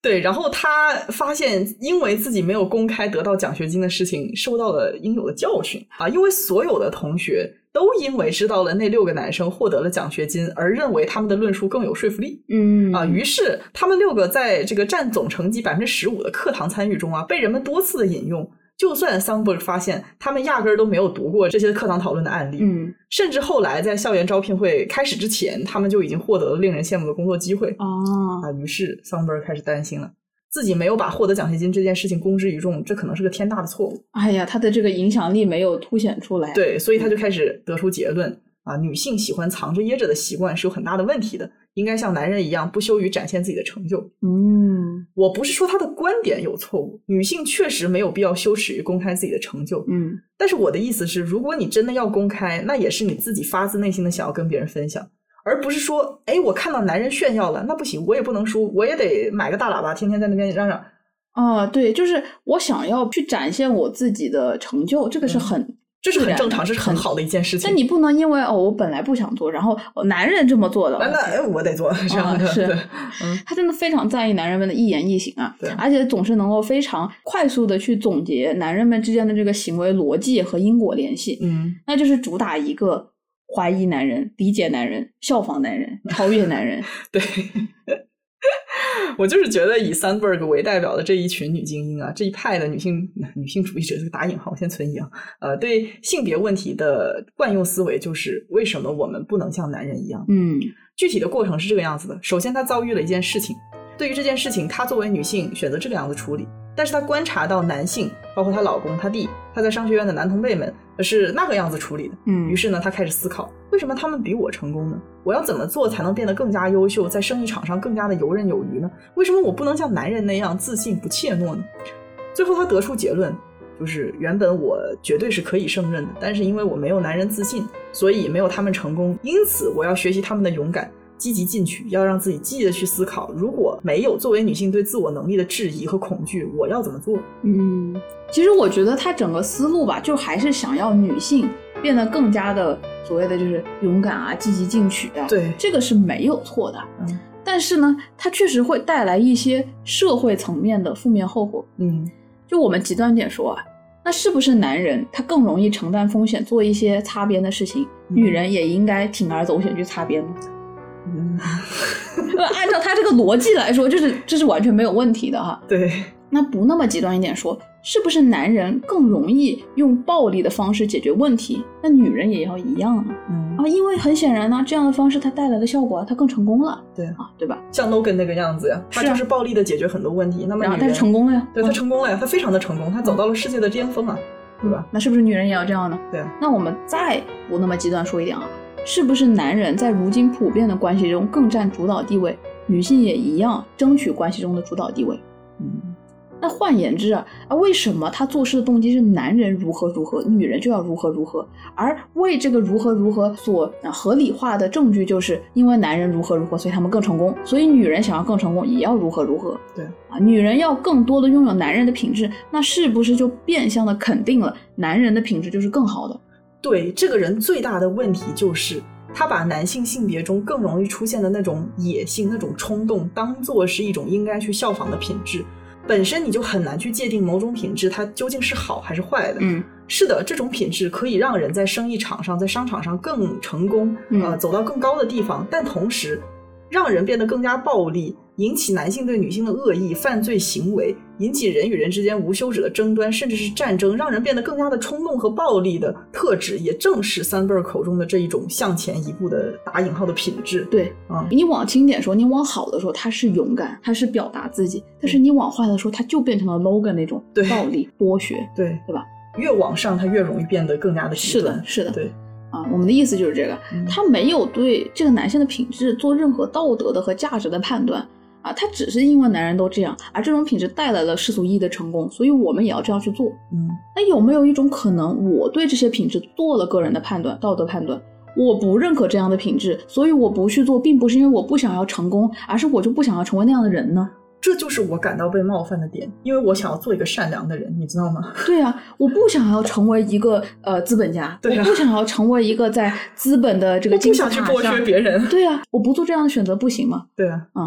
那你看哈，男人们他们更擅长去讨论薪资，所以女人也要去。那最后全世界的人都要去谈判薪资了，那是不是这个公司他就会做好准备啊？啊，那我一开始就不能给出一个好的薪资啊，因为我知道人家还要跟我谈判呀、啊那这个时候，那些不谈判的人，那些假设我会得到我应得工资的人，他们就处于劣势。他们就被区别对待了，对嗯吧？？对，我不认为这样的体制仅仅是对女性不利哦，而是它对每一个不善于去谈薪资的人的不利。哎，是的，我就是这样一个不善于去谈薪资的人。嗯我希望当我得到一个工作的 offer 的时候，他给了我的是一个公平的价码。对，男人中也有很多这样的人，对吧？就是有很多有女性特质的男人，对也有内向的男人在。对对对啊，，也有很多男人是这样吧，他们更加的温和，他们更加的容易满足，他们的竞争心没有那么强。对啊，是不是每一个这样的人不去谈判的人，他们都将得到不公正的待遇？而且啊，为什么当我对一个东西已经满足的时候，这个系统还要让我去贪婪，还要去要求更多？嗯，而如果我不争取，那我就可能得不到我这个能力应得的回报，或者说我的回报会比同等能力下更想要去争取的人的工资要少。是因为他们争取了，所以他们干的活就会更多吗？是因为他们争取了，所以他们的效率会更高吗？什么都不是，只是因为他们争取了，所以只他是们得优到秀更群多体。对啊，这凭什么呢？对啊，读了这本书，我觉得我不去争取，不仅是得不到，我还得为自己的不争取感到羞耻。千万别。我不羞耻，我只是冒犯。嗯还有我前面举了一个其他的例子，那如果男性在普遍的关系中更加占主导地位，女性是不是也要同样的去争取关系中的主导地位？嗯我们前一两期节目关于权利的也聊过，在亲密关系中最重要的不是谁有更多的权利，谁有更多的话语权，谁有更多主导地位，这种衡量的方式本身就是错误的。那更关键的是，你有没有平等的去关心、尊重、爱护自己的伴侣？嗯，你不能因为男权体制下普遍的婚姻模式是男人对女人劳动的剥削，所以女人要反过来压制男人，因为这个设置本身就是有问题的。对，我觉得这种观念其实挺深入人心的。啊就比如说看到 Shift 和 Tom 的婚姻，很多人都大呼爽。哎呀，女权先锋，或者是就是那种社交媒体上很流行炫耀自己家老公什么任劳任怨、言听计从、任打任骂也不反抗那种的，嗯呃，也有很多人愿意称之为理想的婚姻，就是所谓的这种女权，你知道吧？啊，这真的是很大的误区啊！嗯当女人反过头来主导男人、物化男人的时候，女人看似掌握了权力，但依然在更大的父权体系中、资本体系中。也正是这样的体系，在几千年来都在剥削、物化、边缘化女性，而很多的女性居然会因为自己在这样的体系中目前占了上风而沾沾自喜，我挺困惑。 实际上还是在父权的体系当中没有逃出来，对啊嗯吧？女性主义如果只是制服男人的话，那未免也太肤浅、太简单了吧？是而且我还是想说，有很多具有女性特质的男性，他们不能够在这样的体系当中占上风，这也说明了一些问题，对吧？所以说啊，这个 Sandberg 他书真的非常讨人厌的一点，就是用这种非常傲慢的方式定义了什么是成功，对，男性的成功、世俗的成功啊，这就是成功。嗯，并且他整个语言都有一种很阴柔的爹味在里面，就跟哎 Shift 那个女爹的感觉是一样的。嗯，我们之前读了斯坦福的教授 Jeffrey Pfeffer 的那本《权力：为什么有些人有而另一些人没有》那本书嘛，里面 Pfeffer 就会用一种极其男人的方式，非常明确直白的告诉你，权力它就是一个好东西，嗯，你有就能成功，没有的话，那你就是一个失败者，在你失败的人生里面祝你好运。嗯，但是 Sandberg 不会这么直接，他会反复重申，女性有权利选择不同的生活方式。很多的女性没有追求权利的兴趣，是因为她们过上了想要的生活。可与此同时，他又给为女性平等做出贡献的女人们下了定义。他说，能在最高层发出声音的女性，才能为女性们拥有更多的机会、更公平的待遇做出贡献。那换句话说，只是过着自己幸福满足人生的女人们，无法为女性权利做出任何的贡献。嗯，是的，Sandberg 从来没有明确的提出这是失败的，他也象征性的尊重了这些人的选择，但这就像是一种诱导，引导人们得出什么是成功、什么是失败的结论，而这恰恰就是成功学书籍 PUA 人们的特点。它并非只是分享、阐述自己的观点，而是将这些东西强加于人，也就是我们所说的这种爹系言行嗯，。嗯，嗯，和 Shift 的讨论一一模一样嘛。我先给你说个理啊、啊，对，你想明白了，你自己决定是什么样的。你自己得出结论啊、对用这种女性婉转的方式告诉你，哎，我没有逼你哦，是你自己做的选择哦。对啊，对啊，但是 Sandberg 比 Shift 还是好一些的。Shift 他是带着明确的目的去蛊惑女性的，他其实完全没有任何的共情在里面。嗯但是 Sandberg，我能够感受到他是真心想为女性出一份力，只是他对于自己这种游说的口吻啊和态度是完全不自知的。嗯，所以我就总觉得女性在父权系统里面混久了，她混好了，她就很容易染上哎呀爹地的恶习，自己还意识不到， 不要靠近男人，会带来不幸。不行，会变得爹。我真的相信他是以一个好的意图出发的，嗯但是真的，他所面向的受众真的不是所有的女性，嗯。而是非常小的一部分出身良好、生活有保障，呃，女性面对社会压力层面相对少，受过良好教育、中产以上的，并且想要在 LinkedIn 上跃跃欲试的职业女性。就是怎么说呢？听了这么多的定语，那么就说明这个范围确实是比较小。对，我觉得这就不属于女性读物的范畴了。这个叫做用你的话来说，就是出身好，生活有保障，社会压力小，受过良好教育的中产以上职场女性的生存手册。这样说会比较准确一些。哎呀，好复 杂。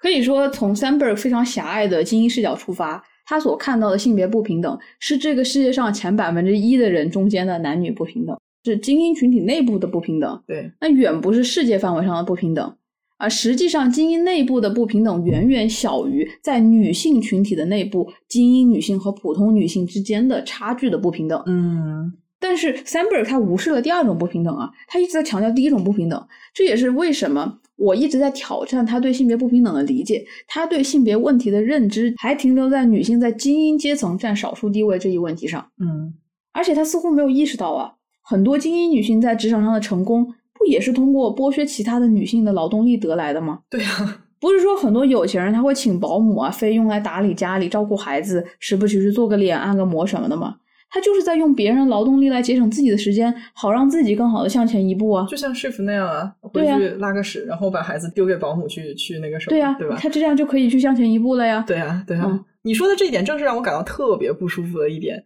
有外在优势的女性学习男人的向前一步，拥有更多的资源，也就意味着在无形中对更多的人进行剥削。当然，我并不觉得每个女性都应该过得像个苦行僧，避免一切的剥削啊。呃，这个在父权社会当中太难了。我们也想做美容，我们也想可能就是生孩子之后也想找保姆，但是我们可以更加注意这种隐性的剥削，更不要去宣扬、去加剧这种不平等。嗯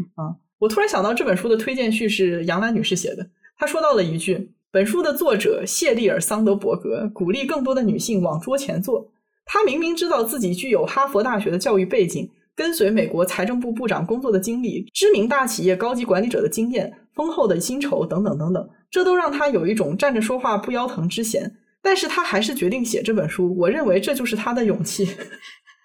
天哪，读完我都想笑。”这是我看过最阴阳怪气的推荐，不知道杨澜女士写的时候是一个什么样的心情呢？杨澜女士有一种我真的不知道该怎么推荐，但是我必须要写点什么的决心在里面。 也不只是杨澜女士啊，现在 Sandberg 这个 LinkedIn 在外网已经是一种怎么说呢？用来讽刺精英女的女性主义啊、用来表达一些人站着说话不腰疼，想要为别人的人生做主的这种方式。嗯嗯，比较具有代表性的就是《怒呛人生》的主演艾利旺，在他的脱口秀里面说：“Feminism is the worst thing that ever happens to women。”嗯哼啊、i don't want to lean in, I want to lay down。她指这种向前一步的女权是在当代女性身上发生过最糟糕的事情。我不想要向前一步，我只想要躺下。我也想要躺下。对吧？我觉得躺平是一种非常马克思的一种思维方式啊，而他这种 lean in 呢，就是非常的资本主义，这两者之间就是完全嗯是的冲突的对对非常不兼容。嗯我觉得这里 Ali Wong 呛的就是 Sandberg 式的女权主义，嗯，她指名道姓了，她说对对 Sandberg。对，对，他鼓励每个女性啊向前一步，变得更强，更加努力，对吧？嗯，但是上野千鹤子在从零开始的女性主义中是这么解释女性主义啊，是完全不一样的。嗯他说，女性主义绝不是弱者试图变成强者的思想，女性主义是追求弱者也能够得到尊重的思想。嗯嗯我觉得这就是上野对 Sandberg 最好的答复。啊嗯，我们不需要变得和男人一样，女性不需要证明自己和男人一样强大，因为我们本身就是有力量的，我们本身就是强大的。女性主义需要做的是改变社会层面上对力量、对权力的认知，并不是男人的力量才是力量，并不是你有 dick 你才是强大的，是吧？并不是男人成功的方式才是好的方式。上野老师永远尊敬，好吗？ 对，我觉得向前一步是在教女性如何在一个本来就不利于女性成功的系统当中获胜，而不是提出重建、修改这个系统的诉求。嗯嗯，这里就聊到了《向前一步》这本书最大最大的问题啊，就是它核心的思想在强调，在一个既有的男权主导的社会中，女性呢应该克服阻力去争取平等。女性学者 Catherine Rottenberg 将《向前一步》的理念评为典型的新自由主义女权。嗯那关于这个新自由主义啊，其实又引申到了另一位非常厉害的女精英，嗯啊，就是曾经的英国首相 Margaret Thatcher，也就是我们认知中非常熟悉的撒切尔夫人。她讲过一个非常非常有名的话，她说：“There's no such thing as society，根本就没有社会这个东西。哦，”这句话什么意思呢？什么意思呢？很直白啊，就是说，哎，你有问题了，你没地方住了啊，你觉得这个社会不平等了，你没饭吃了，你不要找政府，你要自己身上找问题。哦，我的天哪！塞尔切夫人曾经在采访中说啊，很多人面对社会问题的时候会去埋怨政府，他们认为政府应该想对策，应该创造工作岗位啊，应该搞活经济啊，应该帮助大家有更多的房子可以居住啊。嗯，这些人每天埋怨政府，但是他认为啊，根本就没有政府这个东西，没有社会这个东西，你只有每一个个独立的人，政府可不能帮助你啊，只有你自己才可以帮助自己。唉，这个就是新自由主义核心的代表。极简来说啊，新自由主义注重小政府、少监管、自由经济、资本主义、经济全球化、原子化的个人。嗯，这里面当然每一点都有一些问题，但是我们这期节目对它最大的批判就是，它基本无视了社会结构化对个人的影响。那毕竟已经没有社会这个东西了嘛，对吧？？嗯对，啊，我们人要为自己的人生负责，你可不要怪到社会的力量上面去哦。嗯所以说，为什么 Catherine Rosenberg、将 Sandberg 称为新自由主义女权呢？因为 Sandberg 和 Thatcher 他们是同样的思想啊，不谋而合嘛，要无视体制和环境问题。嗯 Sandberg 主张女人啊应该内化女权革命，它叫做 internalized revolution，原文哦。嗯他忽略社会层面上的结构性问题，他把女权问题啊简化为了你问问自己，每一个在场的女性，你有没有努力的 lean in 啊？ 啊，这个潜台词不就是女人们，你们不要怪社会，你们要问问自己有没有努力啊？他把女人变成一个个原子化的、竞争的、向上努力的个人，而不是一个整体。关于你说的这个内化女性革命在社会面的负面影响，后来也被一些相关的心理学研究证实了。嗯，啊，杜克大学的心理学家想要严谨的检查一下 Sandberg 的这种方式是否向人们暗示了性别不平等是需要女性独自解决的问题嗯啊，然后为社会体系免责。这研究人员呢就找来了两千个美国人，给其中一半的人展示了 Sandberg 的平权方式，然后给另外一半的人展示了强调阻碍女性的社会因素的材料。结果就发现，Sandberg 的建议确实能够让参与者相信女性有冲破困境的能力，嗯但是他们同时也更加责备没有成功的女性，没有 lean in 的女性，啊，即便她们的困境是由非常非常客观的性别不平等所造成的，哇！所以他这本书真的是有魔力啊，嗯能够让你完全无视社会上的这种阻碍。就是 PUA 嘛。我就跟你说，这就是 PUA 啊！所以收听节目的女性朋友们，你们发现了吗？这就是内鬼，这就是在离散我们女性同胞集体的力量。真的是，同志 们啊， Comrade，我们要擦亮眼睛。你知道吗？我现在合理怀疑，这就是为什么这本书如此受到主流媒体吹捧的原因。我不是说它不是上榜了很多吗？嗯啊，对对对它，就是不断的被主流媒体所推崇啊。为什么呢？因为它不对任何的现有制度进行挑战啊，对啊，所以资本主义喜欢它呀。啊，资本主义喜欢的这种女权主义，哎，你看它看似态度激进，实则思想城府，对啊，完美的融入了主流男权社会。对啊，三 e 甚至在代表男人们说话，你们听到了吗？嗯他说：“女人们，只要你们愿意融入现在的资本环境，和男人一起竞争，一切的性别不平等就会消失的哦。” 好像男人真的在欢迎我们女人加入男权精英俱乐部一样。哦，我的天呐，这个这个内鬼真的是气死我了。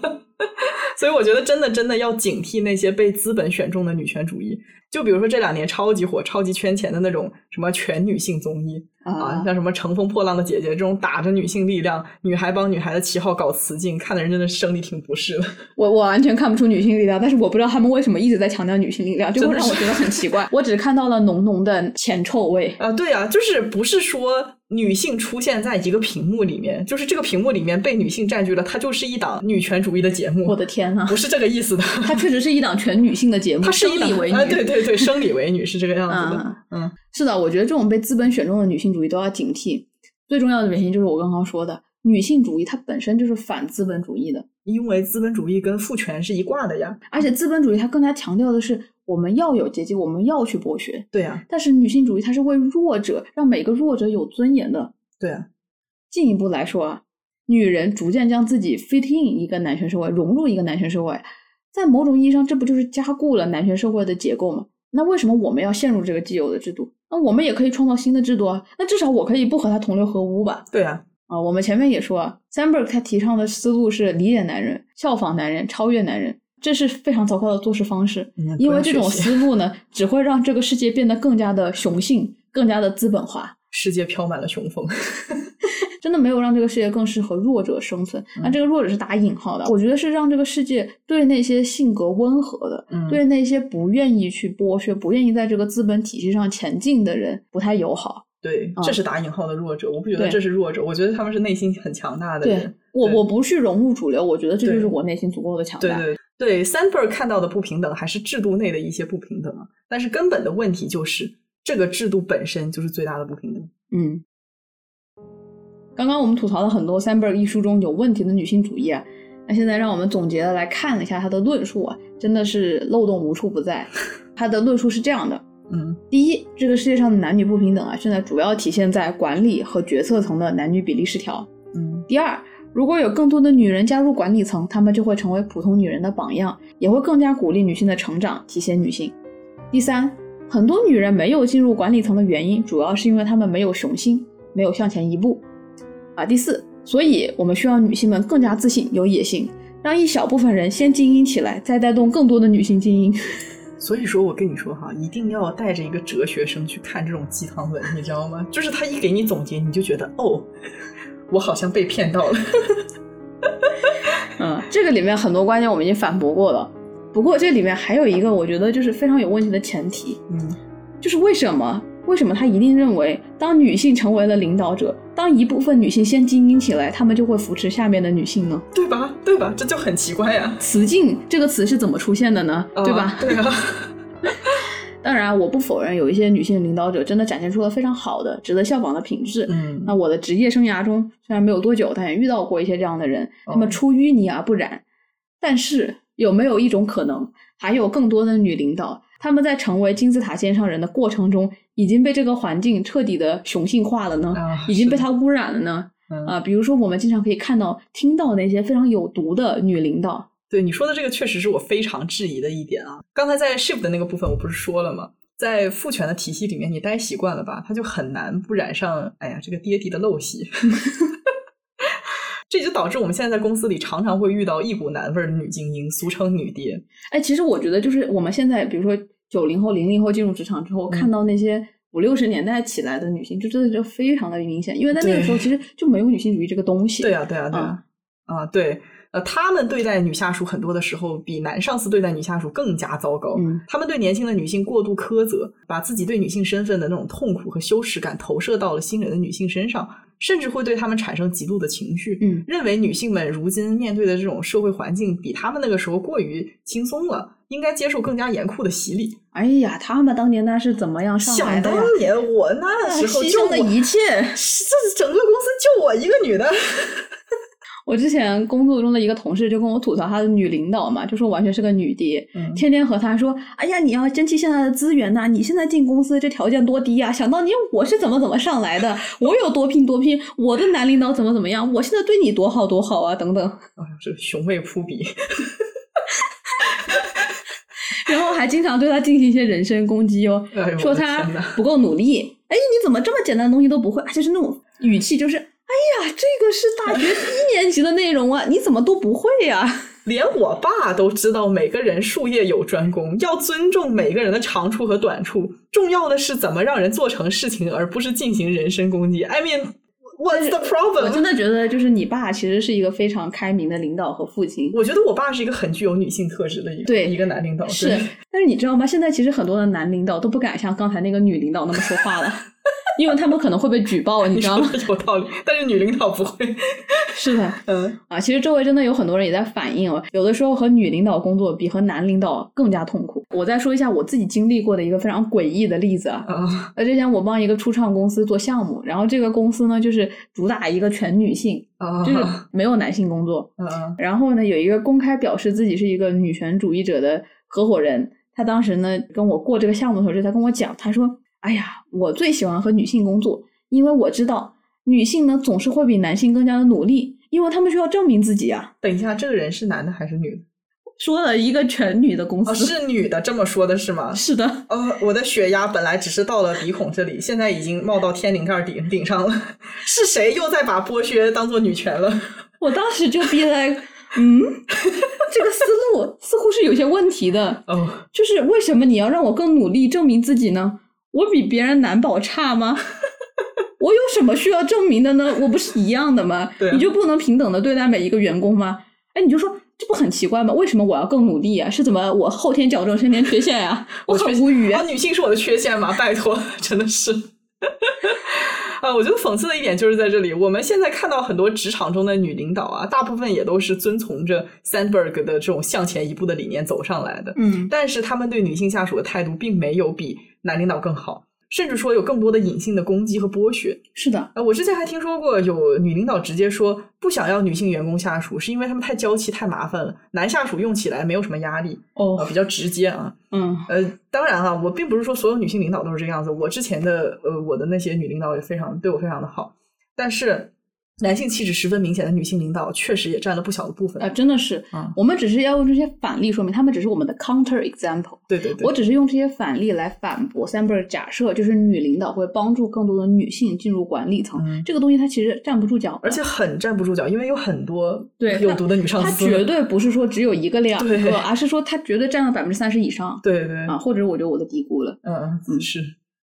那回到这本书啊，其实它还有一个让我们非常难受的一点，就是它看似塑造了一个成功的女权形象，但实际上啊，你仔细的看，她还是一个在男权体系中不自信的女性，是那些认为男性的特质比女性的特质更好的女性，是一个内化了资本主义男权气质且自带出身优越的那些精英女性。对啊。这本书让我看到的不是一个发自内心自信的女性，而是一个常常焦虑自己在心态上面不如男人的可怜女精英。我已经数不清有多少次看到他说，他这一路因为各种各样的事情啊，比如说自己能力不够、人气不够、野心不够、攻击性不够，而呃原话哦，大哭、失眠，担心自己的事业就此完蛋了。我不止一次看到，绝对有很多次。 again，我还是非常的佩服他能够在这本书里面把自己的那些他可能认为有些不堪的过往啊，嗯或者是一些比较脆弱的部分流露出来啊。对，我说这个也不是为了去嘲笑他或者怎么样的，我只是想说，无论如何，这都不是一个受到他人尊重，同时给自己足够尊重的女性应该有的成长历程。嗯，啊，他最后说：“我最后练就了无论如何都能够坚持好好工作的职场精英的技能。”他练就的这个过程非常的痛苦我觉得很痛苦，很我我不健我我康不。觉得每一个女性需要去做这样的事情。对，我不就是觉得我为什么要成为他这样的人？我到现在也不理解。我现在有点开始明白，为什么我当年读这个书的时候，我没有和我当时的朋友和室友那样同样的被激励的感觉，嗯因为我从心底我就反对我想要去成为那样的女人。啊，对，是的，是的。本质上，Sandberg 认为，在商业的环境当中，男人在很多方面是优于女性的。那么，女性在职场中如果想要高升，那么就要去学习模仿男人的天性啊。那这意味着什么呢？就是意味 Sandberg 加入了，并且邀请广大的读者一起加入 Logan 口中的这个 Big Dick Competition，就是这个，嗯，一会儿给我逼掉啊。嗯，一和个大谐、比赛。 当然，我们女性一开始会因为没有啊，这个“屌”指代的是野心、攻击性以及各种不那么文明的动物本能，而感到焦虑啊，感到自卑啊。但是没有关系，我们首先要意识到这些，意识到我们没有这些，然后我们要给自己装备上 dildo 一个假的和谐、然后加入这场由男人制定规则的游戏。然而，有哪一个女性愿意承认这样的东西是女权呢？ 我就不想带那个东西嘞。对吧？我们为什么要带一个假去跟男性竞争呢？啊，同时最有意思的就是，他还给出了用女性的方式佩戴假的方式，因为在男权的环境下，女性有屌是会让人感到不悦、会感到恶心的。同时，我们还要照顾到男权者们的心情。在向前一步的第三章当中啊，它叫做“要成功也要受欢迎”，有一个非常具有代表性的案例。Sandberg 说，女性给他人的印象应该是有亲和力的，应该是关心他人的。应该有恰到好处的女人味。因此，当女性采用一种较为功利的态度时，啊，也就是说，你直接学习男性的野心的时候，人们就会比较反感。嗯因此呢，Sandberg 就建议职场女性在进行商业谈判时，不要用“我”，而是用“我们”作为代词啊啊，，这样她的要求就会更容易被接受，因为后者更能够凸显利益共享的意图，而非个人意愿，这样更加符合女性形象。同时呢，女性应该为自己的谈判提供合理的解释。与其说我想要谈一谈我的报酬，啊，说我的经理建议我谈一谈报酬，这样的成功率会更高，因为为自己考虑与女性形象不符，所以说你不应该去那么做。就是让你向前一步，但是不要步子太大了不是不要步子太大，你向前一步，但是不要让男人们看出来你向前一步。啊你要用一种女性的方式，哎，达到自己的目的，你还不能太明显。啊不难看出啊，这样的女精英不是在推动女性主义的发展，反而是在给男权体系煽风点火、推波助澜，这与女性主义实在是不沾边儿。嗯，那接下来上场我们今天的最后一位女精英啊，也是我们的人气返场女嘉宾，伦敦生活的女二 Fleabag 的姐姐 Claire。很多时候不知道这档节目如果没了伦敦生活要怎么活下去。是的，每期都在串场。哎，对，真的是啊。同样是女精英，和 Sandberg 比起来，Claire 是现实生活中更加真实的女精英代表人物。她代表了那些男权体系中自卑、顺从却被迫成为女性榜样的人。Claire 会在私底下吐槽自己是 bad, dirty feminist，就是她是非常糟糕的女性主义者。她和她的妹妹在听到女性先锋提问谁愿意为了好身材放弃五年的生命时，她们俩会一起激情举手。很糟糕，对，但是在正式的场合，她却给自己打造了一个非常成功、很强大、很自信的女性形象，在广大女性员工面前给出激励女性的演讲啊，然后回了家又是一副丧丧的样子，就好像这个成功精英女性的面貌对她来说是呃另外一种负担吧。确实很大的负担。她为了对维持这个精英女性的形象啊，比如她厌食啊，或者是对怎么样，她对生活中的很多细节非常的 crazy，、啊，对对对、嗯控制欲很强。其实这些都是她的体现。她其实在这个位置上并不是那么的开心啊。对啊对啊，你知道吗？我现在发现一个很讽刺的现象，就是现在很多成功的女性，她也不知道怎么了，就自动成为了女性榜样和女权形象。你说对了，而且反过来也是一样的。如何证明女性的强大，那就要看你有没有一个女权的公众形象。 啊，就是说，要是没有人问你是不是女权主义者，那肯定是还不够成功。对，所以这个事情最有意思的点就在这儿：当一个女人她成为了精英，她进入了管理层，那么她好像自动的就成为了女性代表、大女主、女性榜样。对，啊，就不管他对女权的态度是什么样的。就比如说，今天成功男人遇到最经典的问题是：你是怎么成功的？你接下来还想要去实现什么？嗯，而女性遇到更多的问题是：你是如何平衡家庭和工作的？然后，女人上升到了一个阶段了，就好像自然而然的会接收到更多女权的问题。比如说，我们部门的头儿她是个女性嘛，我们就好像就非常自然的把她当成了女权主义者，嗯，但其实我根本就不知道她的女权理念是什么样的。对啊，一个成功的女性，不管她是不是女权主义者，她都会自动的被归类为女权主义者。这也不知道是不是一种阴谋还是怎么 样的，就好像这些主流媒体啊，包括我们，好像就先入为主的在定义什么是女权主义者，就像他们这样的人才是女权主义者。对啊，我觉得 Sandberg 就是完美践行了这种父权资本主义的阴谋啊。他每每在说哪个哪个女性的理念时，都会先报一下这个人的 title，什么公司，呃，什么高管职位，哪个常青藤大学的哪个部门，就好像不是有头有脸的女性就不配做女性主义者。I mean，我妈也说过，家庭主妇做家务很辛苦，需要被尊重，要被给薪水，嗯女性要做出独立的选择和思考。我觉得这就很值得 quote 呀、对啊呀、我不觉得女权不女权跟上过什么常青藤、管理过什么公司有什么特别强的联系。啊，我也特别讨厌这一点。他就是介绍人就介绍人吧，说故事就说故事吧，你报一传传简历干什么呢？对啊， 啊，反正我在他的书中是没有看到一个不是管理层或者是常青藤大学出来的女性主义者。一开始他说过他的外婆哦，一生都很乐观、很积极向上，但始终都被女性受到的不平等待遇而在职业上面不能更进一步。哦，就是没有进管理层的女性只配出现在讲述女性苦难的章节当中。 Oh my god！我的天，太糟糕了，没有向前一步就只能被卡死的命运。我哭死。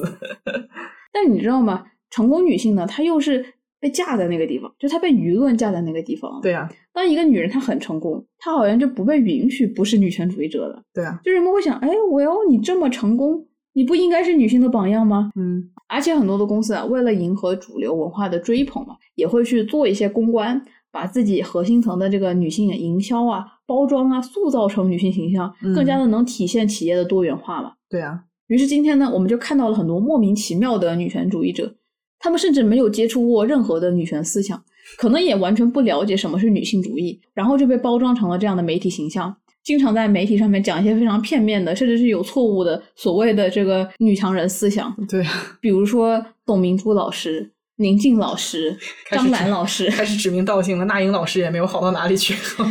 我没有否认这些女人的成功哦，她们都是在各自领域有成就，见过大风大浪，也有很多值得学习品质的人，但是她们真的真的不是学习女性主义最好的范本。就是建议每一个在建立支持女权的公众形象的人，起码读一下从零开始的女性主义吧。那说回 Claire 啊，把她跟 Sandberg 放在一起讨论就特别的有意思。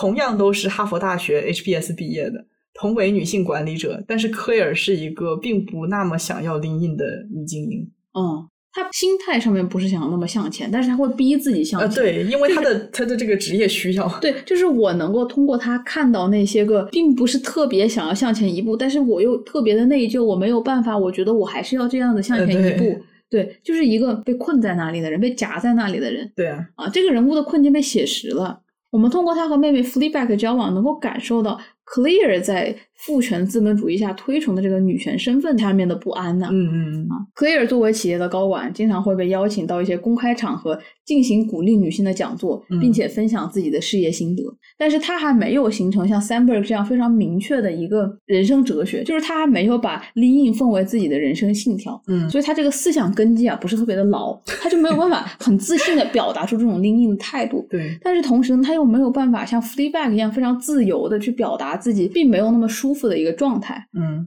他自己心里都清楚啊，他不是一个好的女权主义者对，或者说他根本就谈不上是一个女性主义者，他只不过是一个被逼到这里的人。他的性别觉醒甚至都不比那个生活过得一团糟的妹妹 Fleabag 嗯但是他又不得不在那个地方嗯，他没有不做女权主义者的自由。而当一个没有真正意义上女权觉醒的女性，她成功了，嗯，她被迫的成为了女性的榜样，她就会不断的焦虑，她自己能不能成为一个好的，她自己配不配得上做一个好的女权主义者。对，Claire 虽然做到了女高管，但是生活当中她其实是一个非常屈服于男权的人。她委屈自己去为自己那个性功能障碍的恶心老公养儿子啊，然后她还会借酒备孕，压抑自己的性冲动。即便她对这个老公讨厌到了极点，也不敢去戳破，也不会去离婚。嗯，她在顺应社会规则的过程当中，不断的压抑自己。同时，很讽刺的是，她在职场上面越爬越高，得到的机会越来越多。你知道吗？就是因为她越压抑，所以她越融入。啊对她越压抑自己的那一部分，她才能够更好的逼迫对自己融对入。不压抑自己的就会活成 Fleabag 那样。其实对伦敦生活就是在说这一件事情。对， 对，呃，但是就是嗯越爬越高，更好的机会也没有让他变得更自信。嗯，即便在公司里面，他会给女性举办表彰大会，然后在上面发表一些呃女权的言论，但是他依然在自己的生活里面不敢为了更好的机会，对自己现在生活做出任何的改变。嗯，最终他还是在 Fleabag 的催促之下去追求自己想要的生活。对，嗯就是她很会讲那一套话。对，但是他其实不会做完全不能对行动。对嗯，我觉得他和 Fleabag 焦虑的根源是一样的，是一种女性主义的焦虑。嗯，而 Clear 的他的这个冲突啊，更加的外显一点。他们其实都被女权主义者的标签绑架了，但是 Fleabag 体现在他想要做一个 bad feminist，Clear 嗯哼，他有一种内在的恐惧在里面，好像不做一个好的女权主义者，在他这个地位啊，那就意味着人生的失败。嗯，啊，所以我们感觉到 Clear 对 Fleabag 倡导的那种坏的女权形象啊，他就是又爱又恨。他有一部分呢，很想和 Fleabag 一样，想要自由自在，但同时他又恐惧，作为女性，她拥有太多的自由会失去现有的生活，变得和 Fleabag 一样糟糕。对